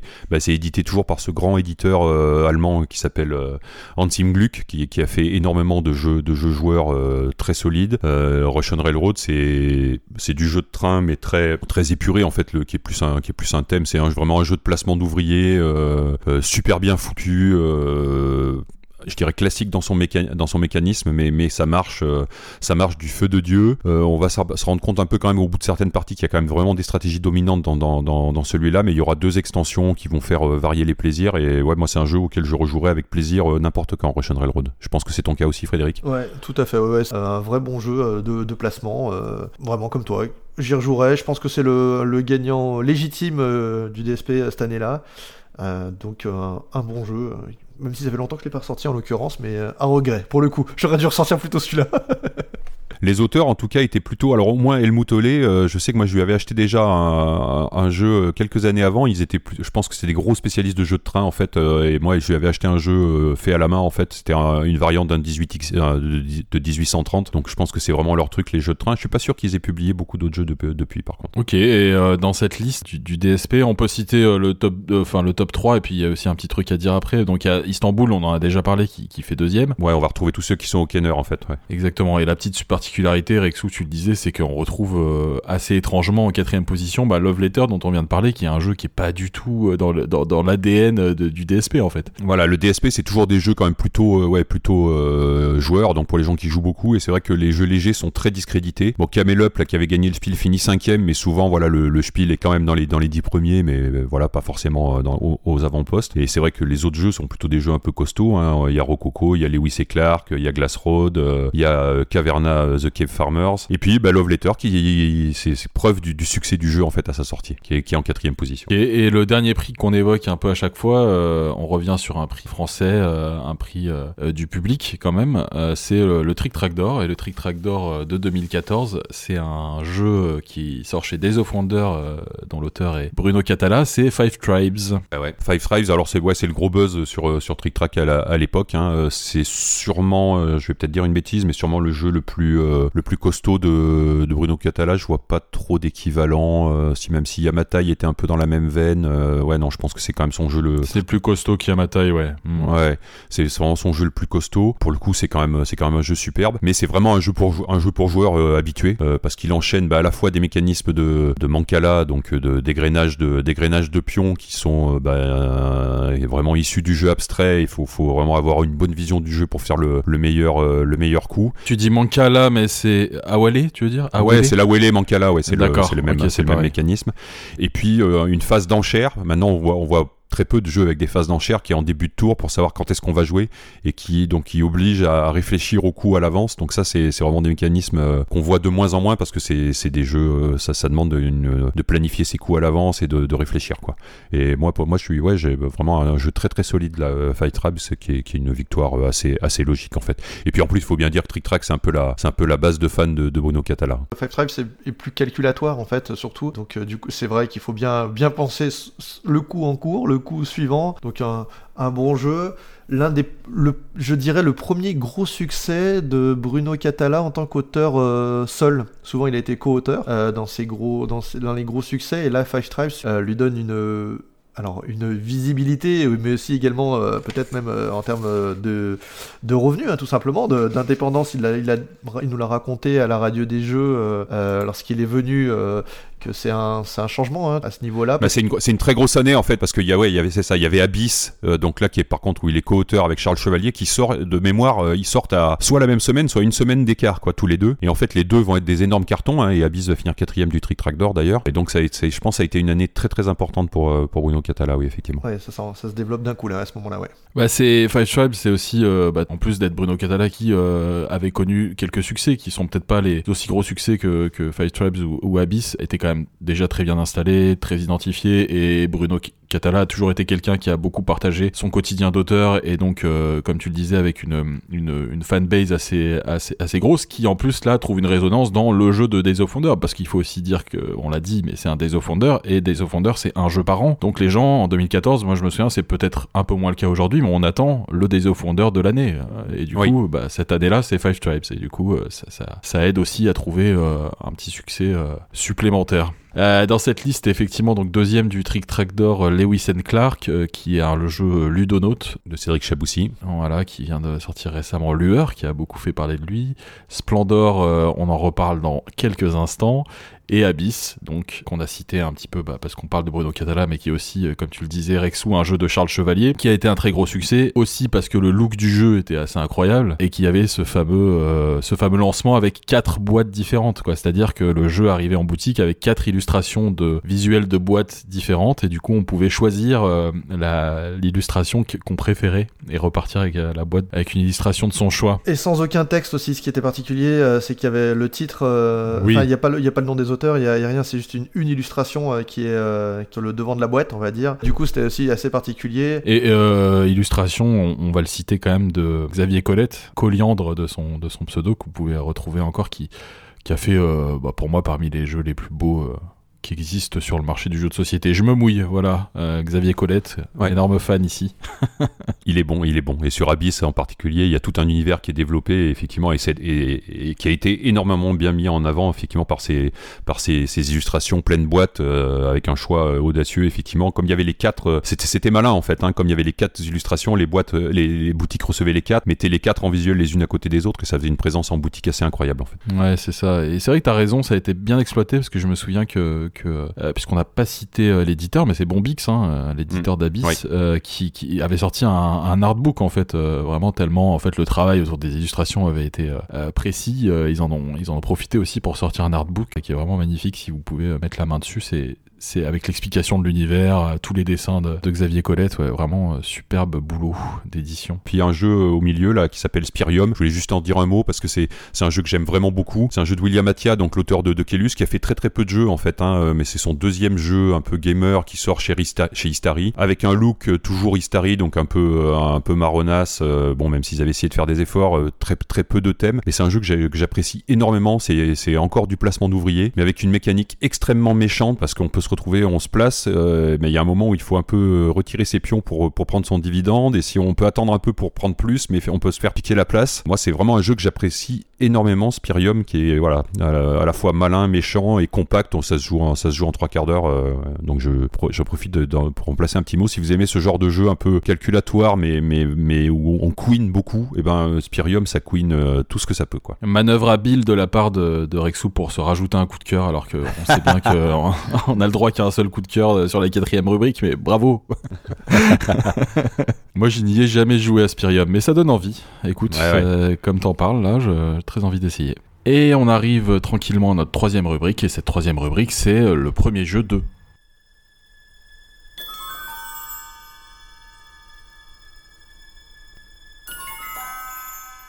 En fait, cette, année 2014, c'est quand même le lancement euh, d'un éditeur relativement très important, puisque c'est les Space Cowboys qui débarquent euh, sur le marché du jeu avec bah, Splendor, euh, dont on a évoqué le nom plusieurs fois depuis le début de cette émission, et dont on va parler maintenant en détail, parce que Splendor, c'est un jeu important, et encore plus parce que c'est le premier jeu des Space Cowboys. Ouais, les Space Cowboys, c'est l'événement quand ils sont créés, hein, en fait, vraiment. C'est, un peu, euh, c'est un peu l'équivalent des super groupes dans le, dans le rock. parce que on a, euh, bah non, mais vraiment, c'est, vraiment ça, en fait. Hein. On a, euh, euh, en gros, les créateurs d'Asmodée qui décident de, de, de, se sortir un peu d'Asmodée pour faire, pour se relancer et pour avoir plus de temps pour faire du game design et moins de, moins de gestion. Donc, ils sortent, ils sont trois. Il y a, il y a Croc, il y a Philippe, Philippe Mouret et puis il y a Marc Nunes. Et puis, ils, ils récupèrent bah, deux éditeurs, auteurs stars de l'époque. Hein, donc le gérant d'Istari, donc Cyril Demegde, qui va qui va se joindre à cette équipe, et puis le gérant de, de GameWorks et également auteur de jeu, Sébastien Pochon. Et donc ça fait un peu la Dream Team. c'est quand même une grosse annonce quand ça quand ça sort. Tout le monde attend le premier jeu des le premier jeu des, des Space Cowboys. Pendant très longtemps, on, a, on annonce, il y a du gros teasing, en particulier par Monsieur Fall sur, sur Trick Track, sur ce premier jeu qui doit être Time Stories.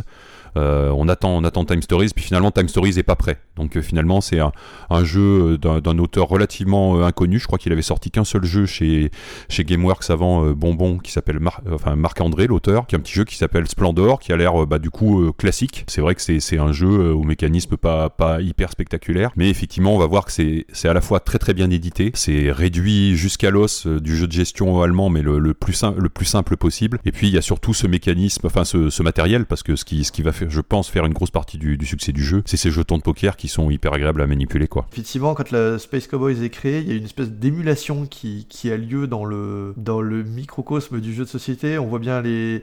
D'abord c'est un un moment important parce que Marc Nunes euh, sort d'Asmodée, enfin alors sort euh, euh, partiellement, mais en tout cas il est, il, sort tous les trois avec Croc, avec Philippe Mouret, ils sortent d'Asmodée et déjà c'est une sorte de, de, mouvement incroyable tout court en lui-même. Oui. Et en plus ils se remettent ensemble pour créer une, nouvelle boîte d'édition, effectivement en faisant venir des personnes qui sont, qui, qui, sont expertes. Vraiment il y, a une, il y, a une, hype incroyable autour de la création de, de cette maison d'édition. Et puis il y a aussi, euh, tu as raison de le dire, euh, euh, ce jeu dont on entend parler, qui va pas être leur premier jeu, ni même leur deuxième, ni leur troisième de mémoire, mais dont leur troisième, si. leur troisième, d'accord, ouais, qui va être dont on là aussi on attend beaucoup. Euh, il y a beaucoup d'attentes, donc ça fait vraiment a une espèce de d'émulation et d'attente euh, assez importante euh, qu'on ne trouvera pas forcément d'ailleurs depuis et, qui a un moment vraiment particulier. et surtout bah, dans l'histoire de Space Cowboys, au-delà de ce jeu, hein, donc ce premier jeu, il y a aussi l'éditeur de Unlock qui a un carton énorme qui est à chaque nouvelle boîte est en, tête des ventes et du coup du coup une boîte déjà à succès avec un premier jeu qui d'entrée effectivement euh, est un, énorme, énorme carton. Ouais. C'est vrai que les, les, attentes autour, euh, comme, tu, comme vous le dites tous les deux, là, autour des, des personnes qui incarnent les Space Cowboys comme étant euh, ces sortes de un peu superstars du, du, monde du jeu qui ont tout réussi avant et qui voilà et au final ils vont quand même pas ils vont pas décevoir quoi parce que finalement ils vont être à, à l'origine bah tu viens de les citer de jeux qui, qui, qui, qui ont marqué et qui et ça, ça risque de continuer d'ailleurs et qui marquent le, le, le, milieu du jeu quoi et ça c'est c'est quand même une sacrée réussite parce qu'il y a une certaine pression euh, sûrement sur les épaules. Ils l'ont sûrement pas vécu comme ça d'ailleurs, mais c'est vrai que c'est euh, à la fin, euh, ils, deviennent une référence en tant que maison d'édition et c'est encore le cas aujourd'hui. Alors ils ont fait des jeux qui ont moins bien marché. Hein, faut quand même, voilà, on n'est pas, on n'est pas à l'abri de faire des jeux qui marchent moins bien, même quand on s'appelle les Space Cowboys. Mais et voilà, parmi parmi tous les jeux sortis, il y a quand même eu des méga méga succès. Bah oui, enfin surtout que là, ce, premier jeu se retrouve nommé au Spiel hein, dans les trois finalistes. Oui. Euh, ça c'est vraiment, c'est pas, c'est pas anodin hein, comme euh, sur un, sur un, le premier jeu d'un éditeur. Et trois, au bout de trois ans, il remporte l'As d'or euh, avec Nog, donc. Donc, enfin oui, c'est, pas qu'un succès, c'est un succès d'estime commercial et etc. Ils ont, ils avaient un gros challenge parce que c'était pas évident de faire le move qu'ils ont fait à l'époque, mais euh, il a été euh, complètement réussi. À titre personnel, euh, parce que c'est vrai qu'on a, on a évoqué un peu Splendor et toi, Rexou, tu, tu as un petit peu parlé du, du, jeu en lui-même. Moi, c'est pas un jeu que j'affectionne beaucoup. Hein. C'est pas, j'ai pas du tout pour taper dessus, hein, mais c'est juste que c'est pas ma cam. C'est vrai que c'est un jeu comme, comme on l'a dit, peut-être un peu qui est assez froid.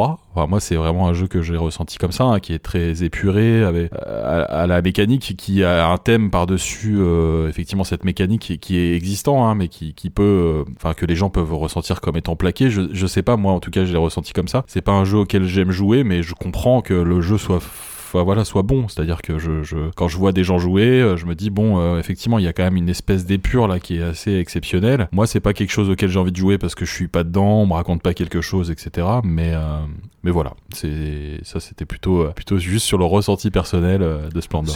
C'était ton côté papyronchon, j'ai compris. comment, ça, on te raconte pas quelque chose, tu rigoles, c'est hyper prenant, on sent tout de suite qu'on est... Euh, bon, il y a des jetons de poker.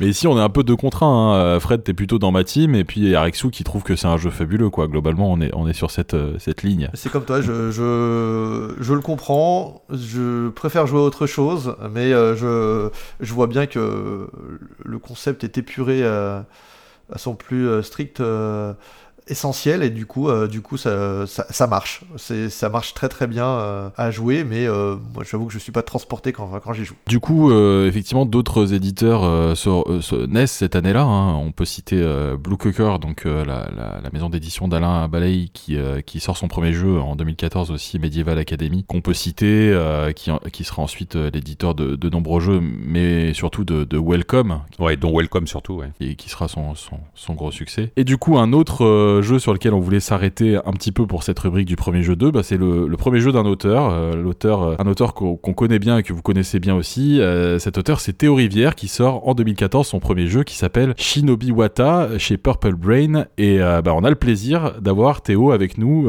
pour cette émission. Salut Théo. Salut à tous. La vache 7 ans quand tu, quand tu m'as contacté, ça m'a presque mis un coup de vieux alors que je suis pas très vieux quoi. Salut Théo. Bon, ça va Théo? Eh ben ça, ça, va très bien, Mathias, écoute, euh, je suis très très content de vous rejoindre, moi j'écoute Playback avec, euh, avec beaucoup de plaisir à chaque fois, donc euh, d'être un peu là, il y a un truc un peu de ouh, je suis invité. Alors Shinobi Wata, donc c'est ton, c'est ton premier jeu édité, et comment, comment, comment ça se passe pour... Comment ça se passe pour toi? Comment est-ce que tu débarques dans ce, dans ce milieu, dans ce milieu du jeu et de et que tu comment arrives-tu à publier ton premier jeu? Je vais essayer de la faire un peu courte parce que ça peut être une, une assez longue histoire mais euh, ça commence par un truc qui peut avoir l'air prétentieux mais qui ne l'est pas promis. Euh, à cette époque-là, moi je suis étudiant et je traîne pas mal dans les bureaux de l'équipe de Libellude euh, qui est à Poitiers, qui à ce moment-là est une, toute petite boîte. il y a 7 ans, Libellude il devait être 4 ou 5, donc vraiment c'était, une petite boîte. Et j'étais testeur chez eux entre autres parce que je jouais énormément à Magic à l'époque et Régis cherchait des gens, donc Régis Bonnecey, le patron de Libellude, cherchait des gens pour bosser avec lui, enfin pour bosser, pour tester avec lui les extensions de Seasons, un jeu qu'il a créé et édité, qui avait ce côté un peu jeu de cartes à collectionner, jeu à combo, etc. Donc euh, avec d'autres joueurs de Magic, on s'est retrouvé à être euh, genre, euh, bah voilà toutes les cartes de l'extension et puis essayer de casser le jeu, quoi. Faites les combos les plus débiles possibles, essayer de, de trouver l'endroit où ça coince, mettez du, du, sable dans le rouage. Et donc je me mets à traîner pas mal dans l'équipe de Libellude et à tester des protos avec eux sur leur soirée proto. Et ça me décoince énormément. C'est-à-dire qu'à un moment je me dis, et c'est là où ça peut avoir l'air prétentieux, oh là là, il y a des gens, ils envoient des protos à Libellude et je les trouve pas terribles. Ça veut dire que moi aussi j'ai le droit de faire des jeux pas terribles parce que après tout, bah, si ces gens-là ils osent, bah il faut que j'ose aussi. Donc allez, c'est parti, euh, je commence à faire mes premiers protos. Quoi. Et, euh, chez Libellude, à ce moment-là, il y a encore euh, Benoît Forger, qui plus tard montera Purple Brain puis Spaceco, mais qui, durant ce temps-là, est chef de projet chez Libellude. Et on sympathise, on sympathise pas mal. En gros, il me ramène des soirées tests chez moi en voiture pour que j'ai pas à marcher 20 minutes, et forcément, ça crée des liens assez rapidement. Et au même moment, du coup, bah, je commence à bricoler des protos, à faire des trucs vraiment, vraiment pas ouf, à bricoler des choses. Et Shinobi, c'est rare, mais j'ai un souvenir précis du moment où je commence le prototype, parce qu'à l'époque, en boulot étudiant, je bossais dans une boutique de jeux vidéo l'été. Et à un moment, dans un espèce d'acte de management absolument raté, euh, mon responsable me dit Ah, écoute, tu fais du bon boulot et tout, là, vas-y, prends deux heures de pause déjeuner. Donc, je me retrouve deux heures dans une galerie commerciale euh, en banlieue de Poitiers, euh, où globalement, la seule activité sympa à faire, c'est se balader à la grande récré, ce qui est quand même pas de ouf, quoi. et donc, bah, je me retrouve à avoir rien fait, à pas avoir prévu d'avoir deux heures de pause déj, donc de pas avoir ramené un bouquin ou quoi que ce soit, quoi. Et donc, être un peu en panique de Ok, bah, je vais manger, et puis après, je vais attendre pendant une heure et demie, quoi. Et c'est cette heure et demie où les premières, les premières idées de, de Shinobi arrivent et euh, je pose un peu sur le papier. Euh, je prends du papier d'imprimante que je découpe à la main. J'achète un, un, truc de crayon feutre euh, à Auchan juste à côté et je fais le tout tout premier proto de ce qu'allait devenir Shinobi. Oui, un, un mot peut-être sur le jeu en lui-même. C'est vrai que c'est un jeu, alors tu le décriras sûrement mieux que moi, qui est un jeu du coup de collection on peut le dire. Euh, je sais pas comment toi tu le décrirais. C'est une bonne question. Ça fait longtemps que je l'ai pas décrit. ouais, c'est un jeu de, de, collection et de récupération de cartes pour déclencher des pouvoirs plus ou moins méchants. Euh, et puis, euh, et puis ouais, c'est un jeu, c'est vraiment un jeu où l'interaction, euh, les curseurs interactifs sont très très très hauts. On se fait vraiment des crasses. c'est assez chaotique. On échange sa main avec d'autres joueurs. C'est assez chaotique, ouais.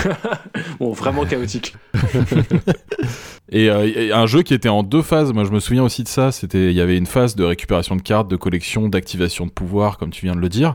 Et derrière, il y avait une deuxième phase qui n'avait rien à voir avec l'autre. D'ailleurs, à l'époque où je l'avais essayé, j'ai ce souvenir de, de, de me dire ah ouais, on passe à complètement autre chose. Je sais pas, t'as peut-être un mot à dire là-dessus. Est-ce que c'est quelque chose qui était dans le jeu à l'origine euh Ouais, non, au départ, ça y était pas du tout. Pour euh, finir l'historique du jeu euh, très très brièvement, oui. bah, quand je fais le proto, je le montre à David Bonifaci, Boni qui est illustrateur, qui me dit Ah, trop bien, il est cool ce proto, tu devrais le montrer à un éditeur oublié depuis.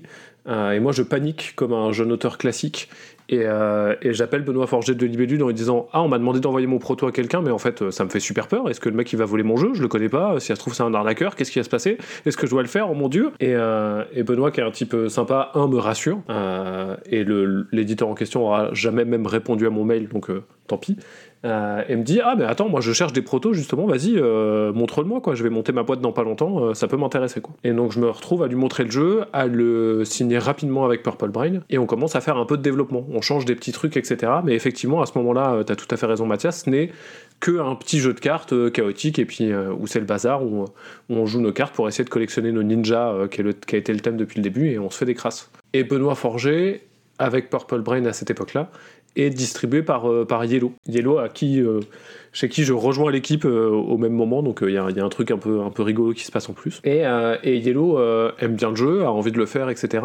mais se dit, ah c'est quand même un jeu interactif, un peu chaotique, qui peut marcher avec, avec, des études, avec des étudiants, pas du tout, avec des adolescents, et avec des combos de cartes. Ça, ça pourrait être canon dans la ligne King of Tokyo Smash Up. Et donc euh, on passe d'un coup en termes de développement à se dire bah, ce petit jeu de cartes qui devait au départ sortir plus dans un format euh, qu'aurait pu être la gamme mini de Yellow euh, si elle avait existé à l'époque. on va le mettre dans une un peu plus grosse boîte avec plus de matos, et donc pour ça, il faut étoffer un peu l'expérience de jeu. Et, moi, je sais pas faire ça. Pour le coup, vraiment, c'est Shinobi, c'est mon troisième prototype jamais créé, je pense. vraiment, j'ai en termes de game design, j'ai très très très peu d'expérience même en termes de connaissance du, de jeux de société contemporains, j'ai joué à des trucs, mais, mais je suis vraiment pas encyclopédique. Quoi. Et donc c'est euh, Benoît qui, euh, qui, développe de son côté euh, ce mode grand maître avec cette idée de il y a un boss qui est caché en fonction de qui a gagné la manche, on met des jetons sur des trucs, et puis à la fin on marque plus ou moins de points, etc. Qui est effectivement a posteriori, je pense, était une bêtise, parce que bah, Rexou, tu le soulignais, et je pense à raison, hein, Shinobi c'est un jeu où c'est vraiment le chaos qui l'emporte, et en fait si c'est un jeu de 10 minutes, c'est pas très très dérangeant. Moi, je trouve ça même plaisant ce côté de ah bah tu m'as bien eu parce que tu as eu de la chance, on en refait une. Mais au sein d'un jeu de 30 minutes avec des phases un peu décorrélées, euh, je pense qu'au final, ça a plus desservi le jeu que ça aurait pu le servir pour le. Ok, c'est illustré par qui alors, euh, Shinobi Wata C'est illustré par l'excellent euh, Nayad. Euh, et, c'est drôle parce que euh, ah j'avais refouillé mes mails et euh, j'avais envoyé un mail à Benoît sans, vraiment sans, connaissance du milieu, mais, mais, un peu naïf en disant Oh, j'ai regardé un peu sur internet et j'aime bien le boulot de Nayad et de Xavier Colette là. Tu crois que ça serait possible de bosser avec ces gens-là? Qu'il m'a répondu Ouh là là, alors peut-être, hein, mais ils sont un peu bouqués, tu sais, hein, donc je vais essayer de voir. Et au final, Nayad a vraiment aimé, il a joué le jeu, il l'a vraiment bien aimé. Et euh, c'est un des trucs qui l'a motivé en se disant bah, j'aime bien le jeu, j'aime bien la thématique, c'est parti, euh, je me trouve du temps et, et je vais illustrer ces, ces, petits ninjas. Pas mal. Classe. Super, euh, ouais, ouais. Purple Brain, c'est, ça n'existe plus aujourd'hui. C'est une boîte qui a, qui, qui n'existe plus. Le jeu, du coup, n'est plus commercialisé. Il est, tu, tu possèdes les droits aujourd'hui? Il faudrait que je fasse le, la lettre recommandée qui, je crois, est nécessaire pour, pour les récupérer à 100%. Mais clairement, pour en avoir un peu parlé avec, avec Benoît Forger, il n'y a aucune aucune volonté d'en faire quoi que ce soit de son côté, donc, euh, donc je peux les récupérer à tout moment. Quoi. Ok, ça marche. Bah écoute, merci beaucoup pour, euh, pour ce petit récit autour de, de ce premier jeu. C'est le premier jeu de Purple Brain aussi ou pas du tout? Parce que au final. Non, euh, c'était son troisième, je crois. Il a dû avoir, il a d'abord lancé la gamme Comté Jeux avec, avec les trois petits cochons, puis Baba Yaga, et Shinobi est arrivé un peu après. Et si on regarde, d'ailleurs, c'est même. Euh, je pense que Benoît avait eu un petit coup de cœur pour le jeu, ce qui est toujours agréable et c'était chouette, mais quand on le regarde, c'est une espèce d'anomalie même dans, dans ce qu'il a édité derrière, parce que c'est son seul jeu pas si familial que ça. Alors j'entends familial enfant, enfant parent, hein, pour le coup, même si ça peut marcher à partir de, de 10-11 ans, bah, on est moins sur. Euh, on n'est pas sur la gamme compté jeu, quoi, clairement. Et euh, c'est son seul jeu dans une, dans une aussi grosse boîte. Enfin, il y a plein de choses un peu étonnantes sur je, a posteriori, je ne sais pas comment ce jeu, à part euh, de, de, sympathie, est arrivé chez Purple Brain et, a tracé sa route comme ça. C'est un peu chelou. Non, mais c'est des histoires de. Oui, c'est je pense que vous entendiez bien et que voilà, ça, ça compte aussi. Quoi. Ouais, clairement. C'est avant tout une rencontre. oui. Alors, si tu connais par cœur euh, l'extrait qui suit, euh, magnifique. Non, je ne saurais pas le faire. elle était bien. mais euh, mais c'est vrai que s'il n'existe pas ce jeu-là, peut-être que derrière euh, Théo Rivière, euh, auteur de jeu, n'existe pas. On sait pas. Ah, c'est même, même assez sûr au final. Hein. Purée, c'est à cause de Benoît Forget Mais euh, c'est vrai qu'on profite de t'avoir aussi là en direct euh, pour te poser la question. Au final, c'est combien d'exemplaires vendus Shinobi Wata On aime bien les chiffres. Hein. C'est la tendance radio des jeux. Ici, on cherche du scoop. On a, on, a, vendu tout ce qui a été tiré. Donc, j'ai pas mon tableau où je fais les, les, maths officiellement. Donc, je peux pas vous le dire à, à l'exemplaire près. Mais je pense que ça doit être 7700, entre 7700 et 8000. c'est un jeu qui a eu uniquement une version française, anglaise et euh, roumaine, je crois. Il y a dû avoir trois langues avec euh, plutôt des tirages euh, moyens, quoi. Enfin, des tirage classique plutôt pour 2014, mais entre, entre 2 et 3 000 exemplaires. Et on a réussi à tout vendre, mais il n'a jamais été question de, de, faire un retirage parce que bah, les ventes ont été un, peu trop diffuses pour le coup. Ok, très bien. Bah, merci beaucoup euh, Théo. Et tu restes avec nous du coup pour la ah fin bah oui, reste, Je reste comme ça, je vous écoute en direct, c'est pas mal. Ouais, et, puis, et même des fois tu vas même peut-être participer, tu vois, on sait jamais. Justement, euh, ça permet de lancer la quatrième partie euh, de ce podcast et la dernière. Et cette quatrième partie, cette quatrième rubrique, c'est les jeux qui nous ont marqués en 2014.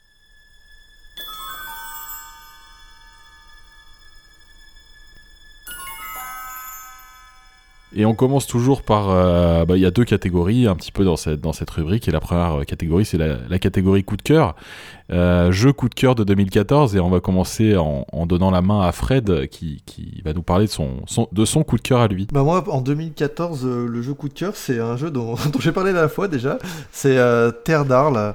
C'est un jeu de Uwe Rosenberg, donc l'auteur de Bonanza justement, euh, et d'Agricola. J'ai justement parce que c'était en 97 pendant l'émission euh, à laquelle j'ai participé. Évidemment, l'auteur de, pas mal d'autres jeux comme Agricola, euh, tu, as tout à fait raison. Et en 2014, il, il sort un jeu deux joueurs. dans la veine donc des Agricola, Le Havre, Caverna, etc. Donc de pose d'ouvriers, mais réservé à, deux joueurs. Euh, ça sort chez Philosophia. C'est vraiment pour moi un, excellent jeu, un excellent jeu de pose d'ouvrier, un peu euh, dans, la, catégorie un peu velue, qui est réservé à deux joueurs. Donc voilà, si je suis deux joueurs et que je veux faire ce type de jeu, Agricola, etc. Je vais tout le temps sortir de Terre d'Arles. Et en l'occurrence, c'est vraiment un des gros jeux de joueurs que je, préfère. Je pense que c'est celui que je préfère. Il a noté qu'il a, a gagné aucun prix. Euh, j'ai envie de dire presque assez injustement. Euh, il est là actuellement là sur euh, Board Game Geek, il est 59e sur la liste, la liste générale. Hein. Pour situer, c'est juste devant Race for the Galaxy et Seven Wonders. Alors évidemment, ça, ça, nous donne pas beaucoup d'infos hein, là-dessus, mais on voit bien qu'on est dans, dans, une gamme de, enfin dans une une hauteur de notes euh, qui est quand même pas anecdotique. Hein. C'est pas évident d'être dans les 100 premiers et d'avoir absolument rien gagné. Euh, c'est pas, il y a pas beaucoup de jeux à mon avis qui, réussissent cet exploit et, euh, vraiment un jeu que, j'aime beaucoup. Voilà, donc un, gros jeu. Alors gros jeu, j'entends, j'ai envie de dire 1h30, 2h maximum. mais de cette durée-là et dans, dans ce calibre-là à deux joueurs, exclusivement à deux joueurs. Hein.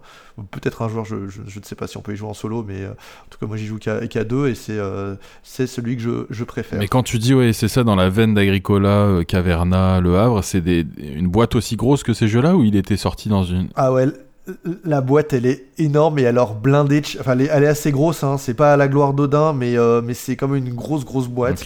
Euh, et elle est blindée de chez blindée. Ça, quand tu fermes, tu, tu te demandes si tu vas arriver à tout mettre dedans. T'es pas volé sur le matos. ça, c'est pas. C'est vraiment une, euh, tout le tralala qui va bien dans, dans cette. Euh, tradition, j'ai envie de dire, par contre, dans cette filiation depuis, depuis Agricola. Ok. Donc un gros jeu, gros matos, vraiment super bien. En tout cas, si vous aimez ce type de jeu à deux joueurs, euh, je vous le recommande vivement. Ça marche. Voilà pour mon coup de cœur.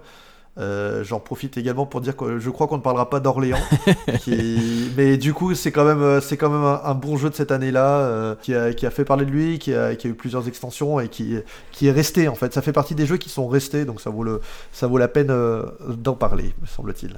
Enfin de l'évoquer en tout cas. Tout à fait. Et euh, je vais passer la parole à, Théo qui est resté avec nous. Et ce qui est bien, c'est que je ne sais pas du tout, parce que pour le coup, moi, j'ai sur le conducteur, j'ai vos coups de cœur et vos jeux oubliés là pour la deuxième catégorie, mais je sais pas du tout euh, ce, je connais pas ceux de Théo et du coup, c'est, ça se trouve, ça va, ça va aller avec l'un de nos coups de cœur ou aussi, voilà, ça va être cumulé avec les nôtres. Donc Théo, vas-y. Est-ce que toi, t'avais identifié un jeu de 2014 que t'aimais particulièrement plus que les autres? Bah, Déjà, ce qui est beau, c'est que ça a failli être Orléans que j'aime énormément, qui est euh, ah, bah, voilà. Mais, euh, mais j'ai pas joué en 2014, donc je me sentais un peu, euh, un peu voleur de, de, de, de, le citer, alors que j'ai dû le découvrir en 2018, je pense, vraiment longtemps après. Et, et, du coup, mon gros coup de cœur de 2014, qui rejoint mon passé de joueur de Magic, c'est Star Realms, ah. de Rob Doherty et Darwin Castle, édité chez, chez White Wizard Games et localisé par Yellow à l'époque, toujours d'ailleurs qui euh, pour moi a été une vraie petite révolution dans, dans le deck building. Euh, j'aime beaucoup Ascension, euh, malgré son graphisme assez clivant.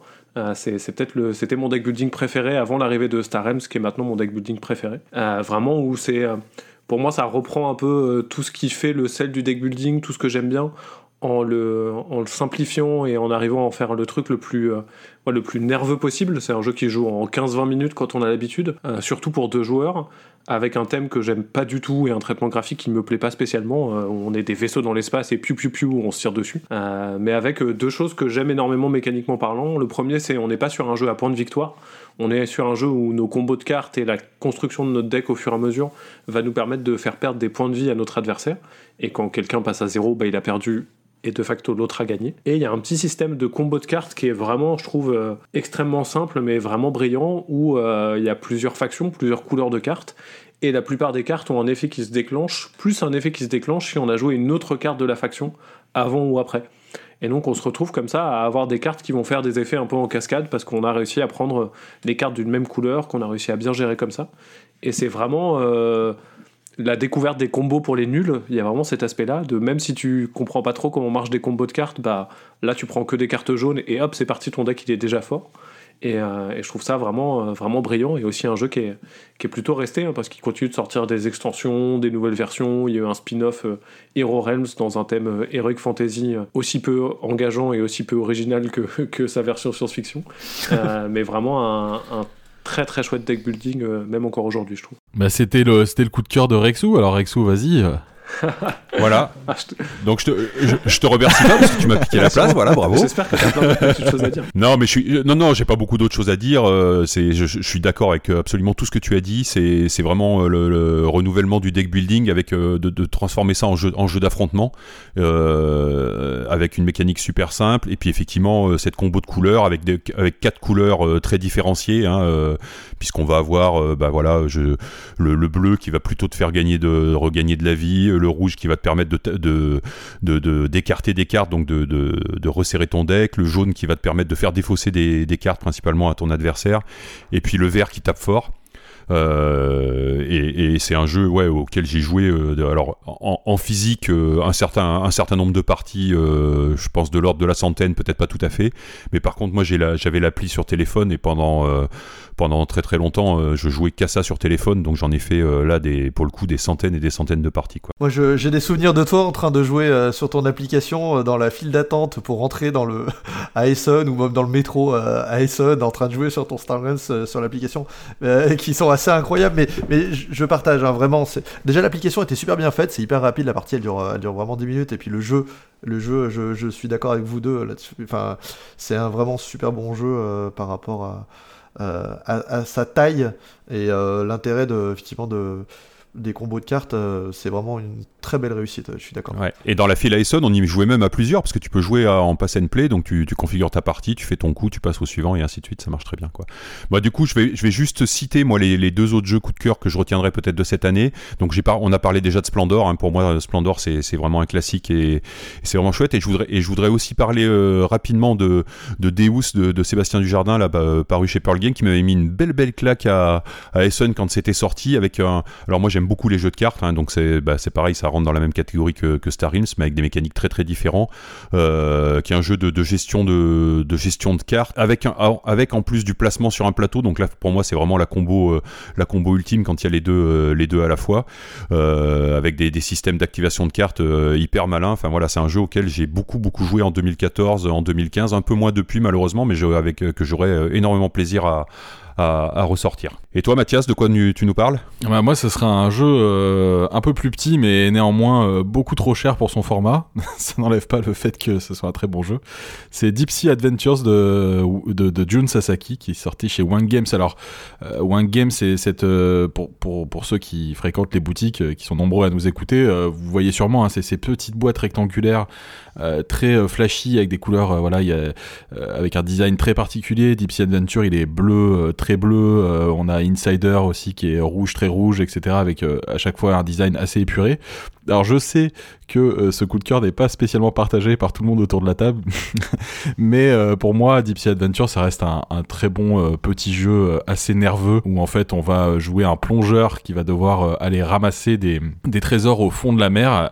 le matériel est lui aussi, comme le design de la boîte, assez épuré avec plein de petits jetons qui vont constituer un petit peu le plateau, qui vont constituer les trésors qu'on va pouvoir ramasser avec son scaphandrier. Et en fait, la, petite subtilité du jeu, une des subtilités du jeu, c'est que on va partager en fait l'oxygène. On a un oxygène commun à tous les joueurs et à chaque fois qu'on va faire une action, on va perdre un, certain nombre d'oxygène sur le bateau. Et quand il y a plus d'oxygène, tous ceux qui sont évidemment euh, pas remontés sur le bateau vont euh, perdre tout ce qu'ils ont accumulé. Et on va jouer en plusieurs manches comme ça. Alors oui, c'est un jeu qui est assez euh, voilà, qui se joue avec un, un dé pour se déplacer, qui est très aléatoire. Moi, j'ai un souvenir très ému de partie quand toujours quand je bossais pour Matago, j'étais parti faire des démonstrations chez Philibert à à Strasbourg et on avait fait euh, une soirée jeu autour d'un jeu Matago et on avait fini par jouer à Deep Sea Adventure euh, qui venait de sortir euh, et qui avait beaucoup fait parler de lui. On s'était vraiment extrêmement marré sur cette partie. J'en garde un très bon souvenir. Donc voilà, je sais pas si vous vous partagez ou si vous êtes plutôt pas dans la team Deep Sea Adventures. Ah, moi, je suis team, je suis team, je suis team Deep Sea. ouais, j'aime vraiment beaucoup le jeu et ce que tu as, ce que tu as dit. Enfin, One Games, ils sont vraiment. tu as insisté sur le graphisme, mais je trouve qu'il y, a un design graphique qui est incroyable. C'est-à-dire les, ils ont ils ont fait un truc. On voit que le, gars qui bosse là-dedans, euh, c'est, il a fait du design et c'est, ils ont toujours des boîtes et même du matériel qui est, qui est vraiment splendide. Après, les jeux sont très, très, très inégaux. Vraiment, il y a des, il y a, il y a quelques purges dans la, dans la collection. Mais pour le coup, euh, Deep Sea, moi, j'ai trouvé que ça marchait toujours très bien avec ce, ce mécanisme qu'on va retrouver dans, dans Clank, là, quand il y en a un qui remonte, bah, les autres ont intérêt à suivre rapidos parce que sinon tu, sinon tu coules et du coup, ça déclenche pas mal de fou rire. Je, moi, je, trouve ça vraiment très, très bien. moi aussi, de, nombreuses parties, de nombreux fous rires, euh, ça marche super.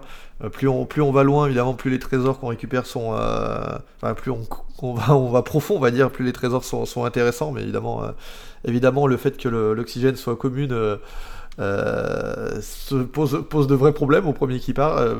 de bons fous rires, de bons souvenirs, j'aime vraiment une grande réussite pour moi aussi. Du coup, je suis celui qui aime pas trop. on a l'impression, ouais. Vas-y, maintenant, on, t'attend maintenant.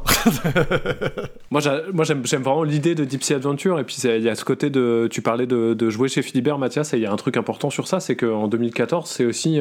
De l'import japonais, c'est trouvable que sur Philibert à ce moment-là. Maintenant, les jeux, euh, les jeux en game sont, sont, trouvables un peu plus facilement. Ils ont une, ils ont une filiale en, en Allemagne qui gère les, les, ventes en Europe. Et donc maintenant, ils sont distribués plus massivement. Mais à ce moment-là, Deep Sea Adventure, c'est, c'est pratiquement introuvable. Il y a ce côté un peu de oh, j'ai une boîte, euh, c'est génial. Ouais, on l'achetait à Essen et c'est tout. Je l'avais eu entre les mains parce que euh, à l'époque, avec, quand j'étais chez Yellow, on avait bossé avec One Games. On a, on a entre autres localisé Dungeon of Mandom, qui est devenu après Welcome to the Dungeon, donc l'année juste avant. Et on a eu Deep Sea Aventure dans les mains, même on aurait presque pu le, localiser. En pratique, c'est aussi le moment où Jun Sasaki, qui est l'auteur et le patron de One Games, a décidé qu'il ne souhaitait plus qu'il y ait de retravail graphique sur ses jeux. Euh, c'est-à-dire qu'après euh, avoir fait quelques localisations avec des entreprises tierces, il a dit en fait, on arrête. Si vous voulez localiser mes jeux, c'est mon format de boîte, mon graphisme. Euh, on ne change rien du tout. ce qui est plutôt une bonne chose, je pense, parce qu'il y a vraiment un parti pris graphique, on l'a évoqué, hein, mais vraiment très très fort et très très chouette. Mais je sais pas, Sea Adventure, j'ai toujours trouvé, j'adore l'idée, et la plupart de mes parties sont un peu, euh, un peu tombées à plat, je sais pas. Je pense que c'est.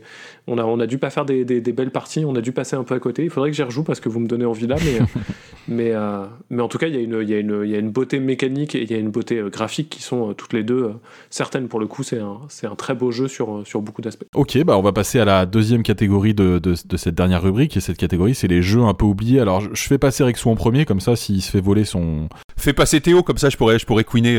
Vas-y, Théo, commence. En plus, je suis sûr qu'on a le même, quoi. Mais non, bah ouais, y y a, en plus, il y, y, a de vraies chances, en fait. Parce que y a, pour moi, dans, quand j'ai re-regardé euh, cette année 2014, il y, a un jeu qui est passé sous les radars et ça m'avait rendu très triste déjà à l'époque et qu'on a parfaitement oublié pour plein de raisons qui sont assez valables, je pense, mais que moi j'aime énormément. C'est un des derniers jeux de Histary. C'est ah non, c'est le mien. ah, c'est le tien. c'est Witness de, Dominique Baudin. Euh, Witness qui est un, jeu très particulier dans la carrière d'Histary parce que bah, c'est pas un, jeu complexe, on est plus sur euh, un jeu de déduction et d'ambiance, si je devais euh, le résumer, jouable uniquement à 4 joueurs, et là vous commencez à comprendre pourquoi il a peut-être euh, été oublié, et avec une licence Black et Mortimer, et là ça y est, vous vous dites, ah ouais, bah oui, bah en fait, logique. après, Black et Mortimer, ça continue à se vendre à des centaines de milliers d'exemplaires euh, à chaque nouveauté, hein, c'est la folie quand même. Hein. Mais, mais oui, je suis d'accord avec toi. Le, le, mélange des deux avait un côté un peu. Euh, je me souviens avoir joué au prototype pas mal, et, quand ça a été annoncé comme étant avec la licence Black et Mortimer, ça, m'avait même moi un petit peu déçu, où je l'aurais bien vu dans un univers un peu, un peu Sherlock Holmes, qui aurait peut-être peut un peu plus porter le jeu. Mais c'est caractéristique de toute façon de. Euh, bah, c'est un jeu avec 64 affaires euh, qui ne sont pas réellement rejouables, même si en pratique on peut un peu les refaire, mais il y a quand même euh, ce côté bah, scénarisé pour le coup, déjà en 2014. Et c'est un jeu qui ne se joue que à 4 joueurs, pas de 2 à 4, pas à 3-4, pas de 4 à 6, à 4 strictement, uniquement. Si on n'est pas 4, on peut pas jouer.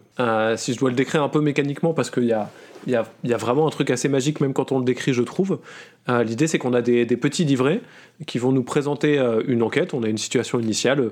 il s'est passé quelque chose et il faut qu'on décode, euh, il faut qu'on décode ce qui se passe. C'est ponctuellement accompagné par une image qui va nous aider un peu. Et puis, chaque joueur ou chaque joueuse autour de la table a son livret personnel avec une information précise sur, le, sur le cas, un indice.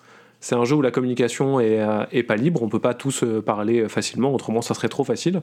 Comment est-ce que ça va se passer? On va faire un premier tour de table où, en simultané, deux joueurs vont répéter leur indice à deux autres joueurs, leurs voisins de gauche, discrètement dans l'oreille. Donc moi je regarde et je sais que les chaussures de David, euh, qui est peut-être le coupable, il y a des étoiles de dessinées dessus. Donc je me pense à l'oreille de Rexou et je lui murmure Les chaussures de David ont des étoiles. Et j'ai pas le droit de le répéter une, autre fois, une fois qu'on, une fois qu'on se l'est transmise. Euh, et donc, euh, bah, Rexou, il faut qu'il se souvienne de, son, de cette information, et puis il a son information aussi derrière. Et puis on refait un autre tour de table dans l'autre sens. Et donc cette fois-ci, Rexou, il doit, il doit répéter une information à Mathias et lui dit Alors mon info, c'est les chaussures de 3 ont trois bandes. Et les chaussures de David, ah oh merde, je sais plus. Euh, ah si, si, elles ont des étoiles. Et donc on se retrouve à passer les informations comme ça. Et puis, une fois qu'on s'est passé toutes les infos, on doit euh, révéler les, questions auxquelles on doit répondre sur l'enquête. Euh, et, chacun de son côté, on doit répondre sur un petit papier pour vérifier si on a bien eu toutes les infos et tout ont été bien passé. Et c'est c'est magique. Je sais pas, il se passe vraiment un truc de. Pourtant, c'est en partie un jeu de mémoire et c'est vraiment une compétence que j'ai pas trop et que j'apprécie pas trop euh, quand, quand elle fait partie d'un jeu. et pourtant, l'ambiance, ce qui se dégage des parties, la concentration nécessaire, mais en même temps le, fait qu'on se marre vraiment très très bien, c'est vraiment un jeu que je trouve. ouais, vraiment bluffant par la, par la qualité et en même temps sa simplicité d'explication. C'est merveilleux, Witness.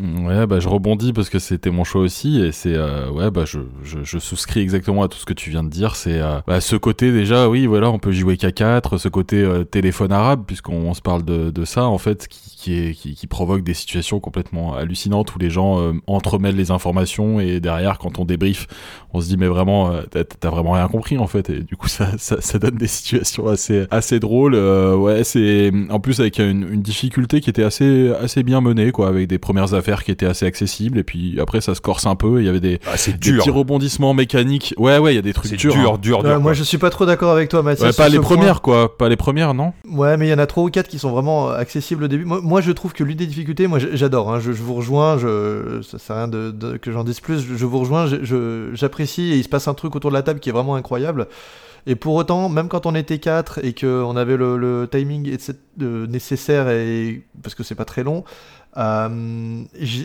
euh, c'est compliqué parce que quand bien même on a bien, on a bien joué, on a été plutôt bon, etc., c'est hyper dur. Et il y a une vraie euh, frustration de parfois, de, t'as l'impression de. Enfin, je, je me souviens des joueurs qui étaient en, en, situation d'échec en fait vraiment face au jeu, c'est-à-dire qu'ils ont joué, ils se sont souvenus, ils ont fait des efforts, etc. Et malgré ça, bah, c'est quand même vraiment difficile. Et du coup, ça peut. Euh, je pense que le, le, réglage qui a été fait euh, par l'équipe d'Istari et par Dominique Bonin était vraiment euh, euh, voilà, on sait que c'est des, personnes qui aiment beaucoup les énigmes, les énigmes un peu, un peu difficiles, et du coup, ça, ça, ça rajoute une couche par rapport à ce que vous disiez, hein, du, le nombre de joueurs, la thématique, etc. Euh, ça rajoute encore une couche, en fait, je trouve, dans, le, dans les éléments qui font qu'il est peut-être passé un peu euh, à côté, alors que c'était un excellent jeu. moi, je le trouve vraiment difficile, et ça a pu, j'ai pu constater que ça a créé parfois de une situation d'échec, un ressenti d'échec en tout cas. Ouais, moi je rajoute, je rajoute aussi parce que j'ai pas mis mon, mon, petit grain de sel, mais je suis, je suis d'accord avec tout ce que vous avez dit. Moi, je suis d'accord avec Fred pour dire que c'était un peu dur pour moi, mais c'est pas c'est pas du tout le problème. Euh, en tout cas, en termes de d'idées et de, et de conception, c'est c'est un jeu brillantissime, qui est original, qui ressemble à quasiment rien de ce qui existe, euh, ni avant ni après. Et enfin, c'est c'est un sacré morceau de c'est un sacré morceau de game design, quoi. Ouais, vraiment. Et, moi, ça fait partie des jeux. Je, je, je, l'ai acheté, c'est sûr, et il est plus dans ma dans mon armoire. Alors, je sais pas ce que j'en ai fait, quoi. C'est quand même incroyable. Ça, c'était pareil sur Cyrano, et voilà, je me retrouve encore un jeu auquel j'ai envie de sortir. je dis ça pour que tes collectes l'offre après, quoi. Ouais, exactement, ouais. le mec il veut se faire avoir offrir des, des jeux tout le temps quoi. J'ai une anecdote euh, semi-débile sur, euh, sur Witness après si vous voulez qui a, un très bon fourrure dont je me souviens très bien. Vas-y. L'anecdote, l'anecdote. Un des trucs qui marche bien dans, dans Witness, c'est euh, plus, on plus on augmente et plus il y a un côté un peu effectivement déduction, résolution d'enquête. Et donc parfois il y a des indices qui, qui font pas forcément sens mais qui font sens à la fin, etc. Et je me souviens parfaitement d'une partie où il y avait une histoire de botaniste et on devait, on avait tous des indices qu'on se passait qui étaient dans la même veine des euh, ah la fleur rose est toxique si elle est à côté de la fleur rouge, la fleur violette a cinq petites cloches, etc. Et donc il y avait un truc vraiment euh, qui avait du sens et on avait un pote qui nous transmettait l'information. Le professeur a une très grosse moustache donc on était genre, qu'est-ce que c'est que cette histoire du professeur là? Il y a vraiment un truc à la fin, ça va prendre du sens quoi.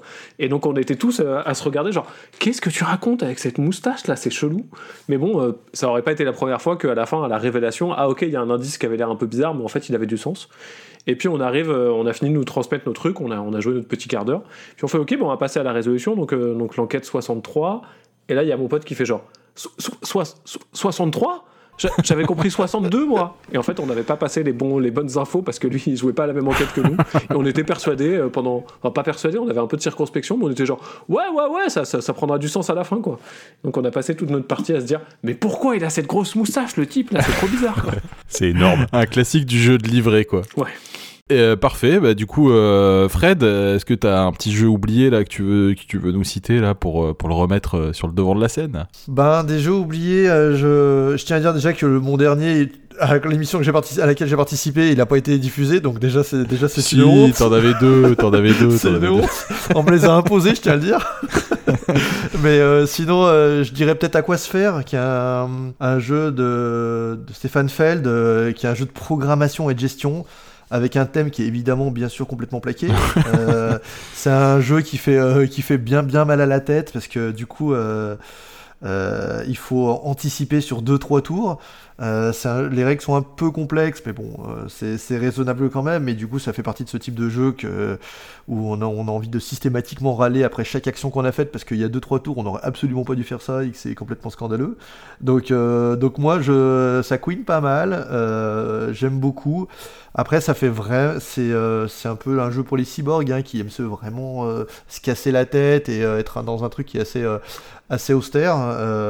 donc le succès, à mon avis, était était compliqué, mais c'est pas évident de, de le ressortir.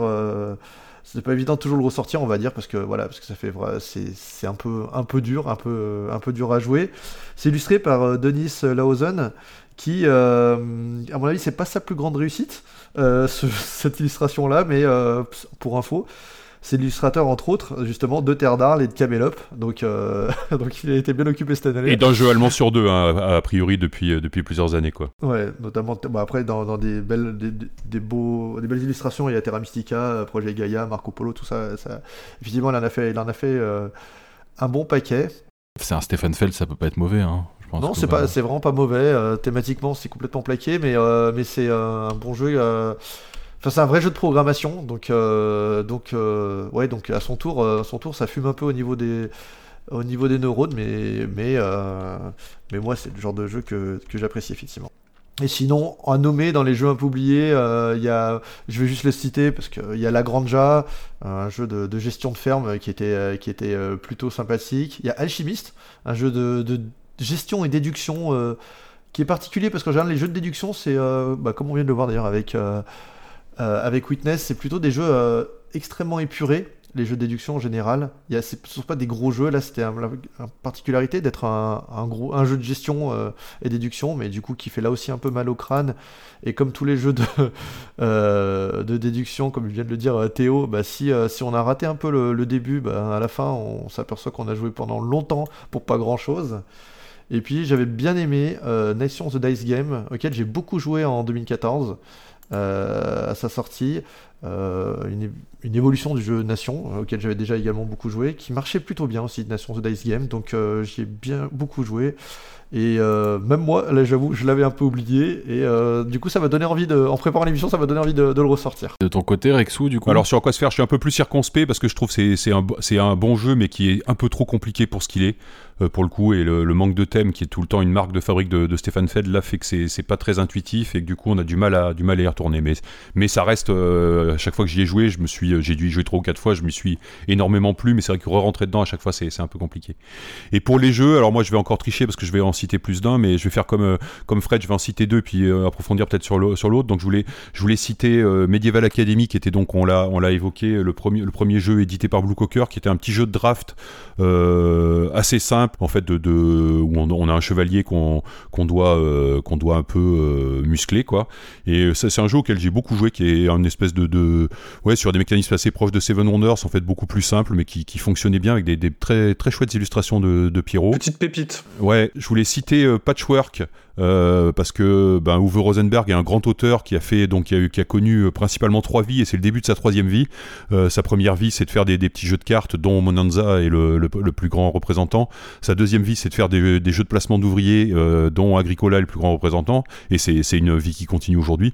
Et puis sa troisième vie ça a été de faire des jeux sur les polyminos et Patchwork je crois que c'est le premier qui est sorti euh, euh, dans cette veine et de tous ceux que j'ai essayé c'est d'assez loin le, le, meilleur sur un thème quand même complètement improbable hein, le patchwork mais avec un mécanisme hyper sympa. C'est un jeu à deux joueurs que vraiment je recommande si vous cherchez un petit jeu à deux à jouer en couple. Ben c'est c'est parfait, c'est malin, c'est voilà, il faut il faut aimer poser poser des polyminos et optimiser le, placement de forme. Mais moi j'aime ça et je trouve ça vraiment brillantissime. Assez peu oublié Patchwork quand même. Assez peu oublié, ça marche encore, ça marche encore, ouais. C'est toujours dans le top des, je suis, je suis même bluffé, c'est toujours dans le top des ventes des boutiques, notamment chez Philibert sur la période de Noël. Et quand tu demandes un, un conseil pour un jeu en deux, à deux en ligne, la moitié du temps on te répond Seven Wonders Duel et l'autre moitié on te répond Patchwork, je pense. Ouais, ou Shoten Totten aussi dans la troisième moitié. Ouais. Et bah, celui sur lequel j'aimerais revenir, euh, moi je vous ai déjà dit tout mon amour des jeux de cartes dans l'ensemble, c'est un, petit jeu de cartes mais qui a eu son petit succès, euh, qui s'appelle Linko, de deux très grands auteurs allemands, euh, Wolfgang Kramer et, Michael Kiesling, qui est un jeu alors qu'il a à la fois un peu de, défausse, puisque le but c'est de, se défausser de ses cartes, et puis un peu d'escalade, un peu à la façon Gang of Four, Grand Almouti et tout ça, mais avec un, petit mécanisme, euh, avec un petit mécanisme sympa euh, qui, est propre que à ce jeu, et dont je veux vous livrer absolument la, traduction en français, puisque en français dans les règles il est marqué qu'on ne peut subtilinxer les adversaires. Puisque le, logo du jeu c'est un lynx hein, qui, donne son nom au jeu Linko. Et donc vous pouvez subtilinxer. Donc c'est la, seule occasion que vous aurez dans votre vie de subtilinxer quelqu'un c'est en jouant à Linko. Et vraiment si vous aimez ces jeux de de, euh, ou même même les jeux de pli en fait à la à The Crew à la euh, à, la Gang of Four à la tout, tout ce genre tout ce genre de jeu même à la limite au tarot à la belote bah c'est c'est vraiment un, super jeu dans lequel on qui, qui est pas euh, qui est assez subtil parce que c'est c'est pas évident en fait de voir comment on va gagner quand on quand on fait ses premières parties. Et puis après ça, ça clique un peu et, et c'est c'est un jeu moi où j'ai aucun problème à enchaîner 10 parties de suite dans la soirée. Ça me pose absolument aucun problème. Linko chez Ravensburger. Ouais je vois pas du tout à quoi ça ressemble moi. Ah ouais, c'est vraiment très bien euh, comme jeu. J'y ai beaucoup joué aussi. C'est vraiment malin euh, je, recommande également, bien plus que Patchwork d'ailleurs, que, que j'ai moins apprécié. Euh, mais euh, Linko, c'est vraiment un très bon jeu de cartes. si vous aimez les, jeux de cartes et de, de défausse, ça marche, ça marche très très bien. Toi, Théo, tu connais pas spécialement Linko Si, mais là encore, j'ai fait quelques parties, j'ai trouvé ça sympathique, mais j'avoue que je l'ai un peu oublié après. j'ai trouvé ça sympa sur le moment, mais ça m'a pas marqué suffisamment pour qu'il reste dans ma ludothèque. Putain, mais tu peux subtil, tu peux subtilinxer les mecs, quoi. Ouais, ouais, ouais. Je me souviens d'un ludopathique où on avait beaucoup joué, où ça avait beaucoup tourné parce que François Descamps de Trick Track est aussi un, un grand grand fan du jeu et je l'avais acheté ou récupéré peu de temps après en me disant ah ça a bien tourné à la, au ludopathique, il faut que je joue à ça. Et j'avoue que ouais, j'ai trouvé ça sympathique, quoi, pas plus que ça. En fait, si vous aimez euh, euh, c'est quoi? C'est Caro Combo, je crois, en français. Du coup, c'est, on a vraiment cette, ouais, un peu la même cette veine. même euh, veine. Ouais, complètement. Bon, bah merci beaucoup. Merci à tous. On arrive à la fin de cet épisode. On a parfaitement respecté le timing d'une heure d'épisode. Là, je suis très fier de vous, messieurs. C'est parce que vous respectez euh, vraiment beaucoup cette, cette, cette règle de ne garder qu'un seul coup de cœur et un seul jeu oublié. Je vous remercie. bon, non, merci beaucoup Rexou, merci Fred euh, d'être euh, d'être euh, venu au micro pour parler de cette année 2014 et merci à Théo de, de s'être joint à nous sur, sur la fin pour venir nous parler directement de son premier jeu et de participer avec nous sur cette dernière rubrique. Bah non, merci beaucoup pour l'invitation, c'était fort sympathique de votre part. Comme d'habitude, on essaye de vous annoncer à la fin de cet épisode qu'est-ce qui vous attend dans le prochain épisode. Donc Fred continuera d'être parmi nous à partir de maintenant, donc il sera là pour ce, cet épisode 6. Et, et on l'avait un peu teasé, on avait dit qu'il y aurait forcément un moment où on, ferait un épisode autour de cette année 2000 et de surtout du Seigneur des Anneaux coopératif de Rainer Knizia, qui est un jeu qui nous tient à cœur particulièrement à tous ici. Donc ça sera le cas. Donc cet épisode 6 sera sur l'année 2000 et euh, du coup, bah, va falloir qu'on prépare hein, pour être à la hauteur sur, euh, sur la description, moi, du Seigneur des Anneaux. moi, j'ai déjà mon coup de cœur, c'est bien. Je sais pas à bosser. ben, merci à toi, euh, Mathias. C'était encore bien sympa de d'enregistrer avec vous. J'ai encore passé un, super moment et je, bah, j'attends la, j'attends la suivante avec impatience. Et merci, merci à Théo de nous avoir accompagnés. Plaisir. Salut. Merci. Salut. Merci à tous. Des bisous.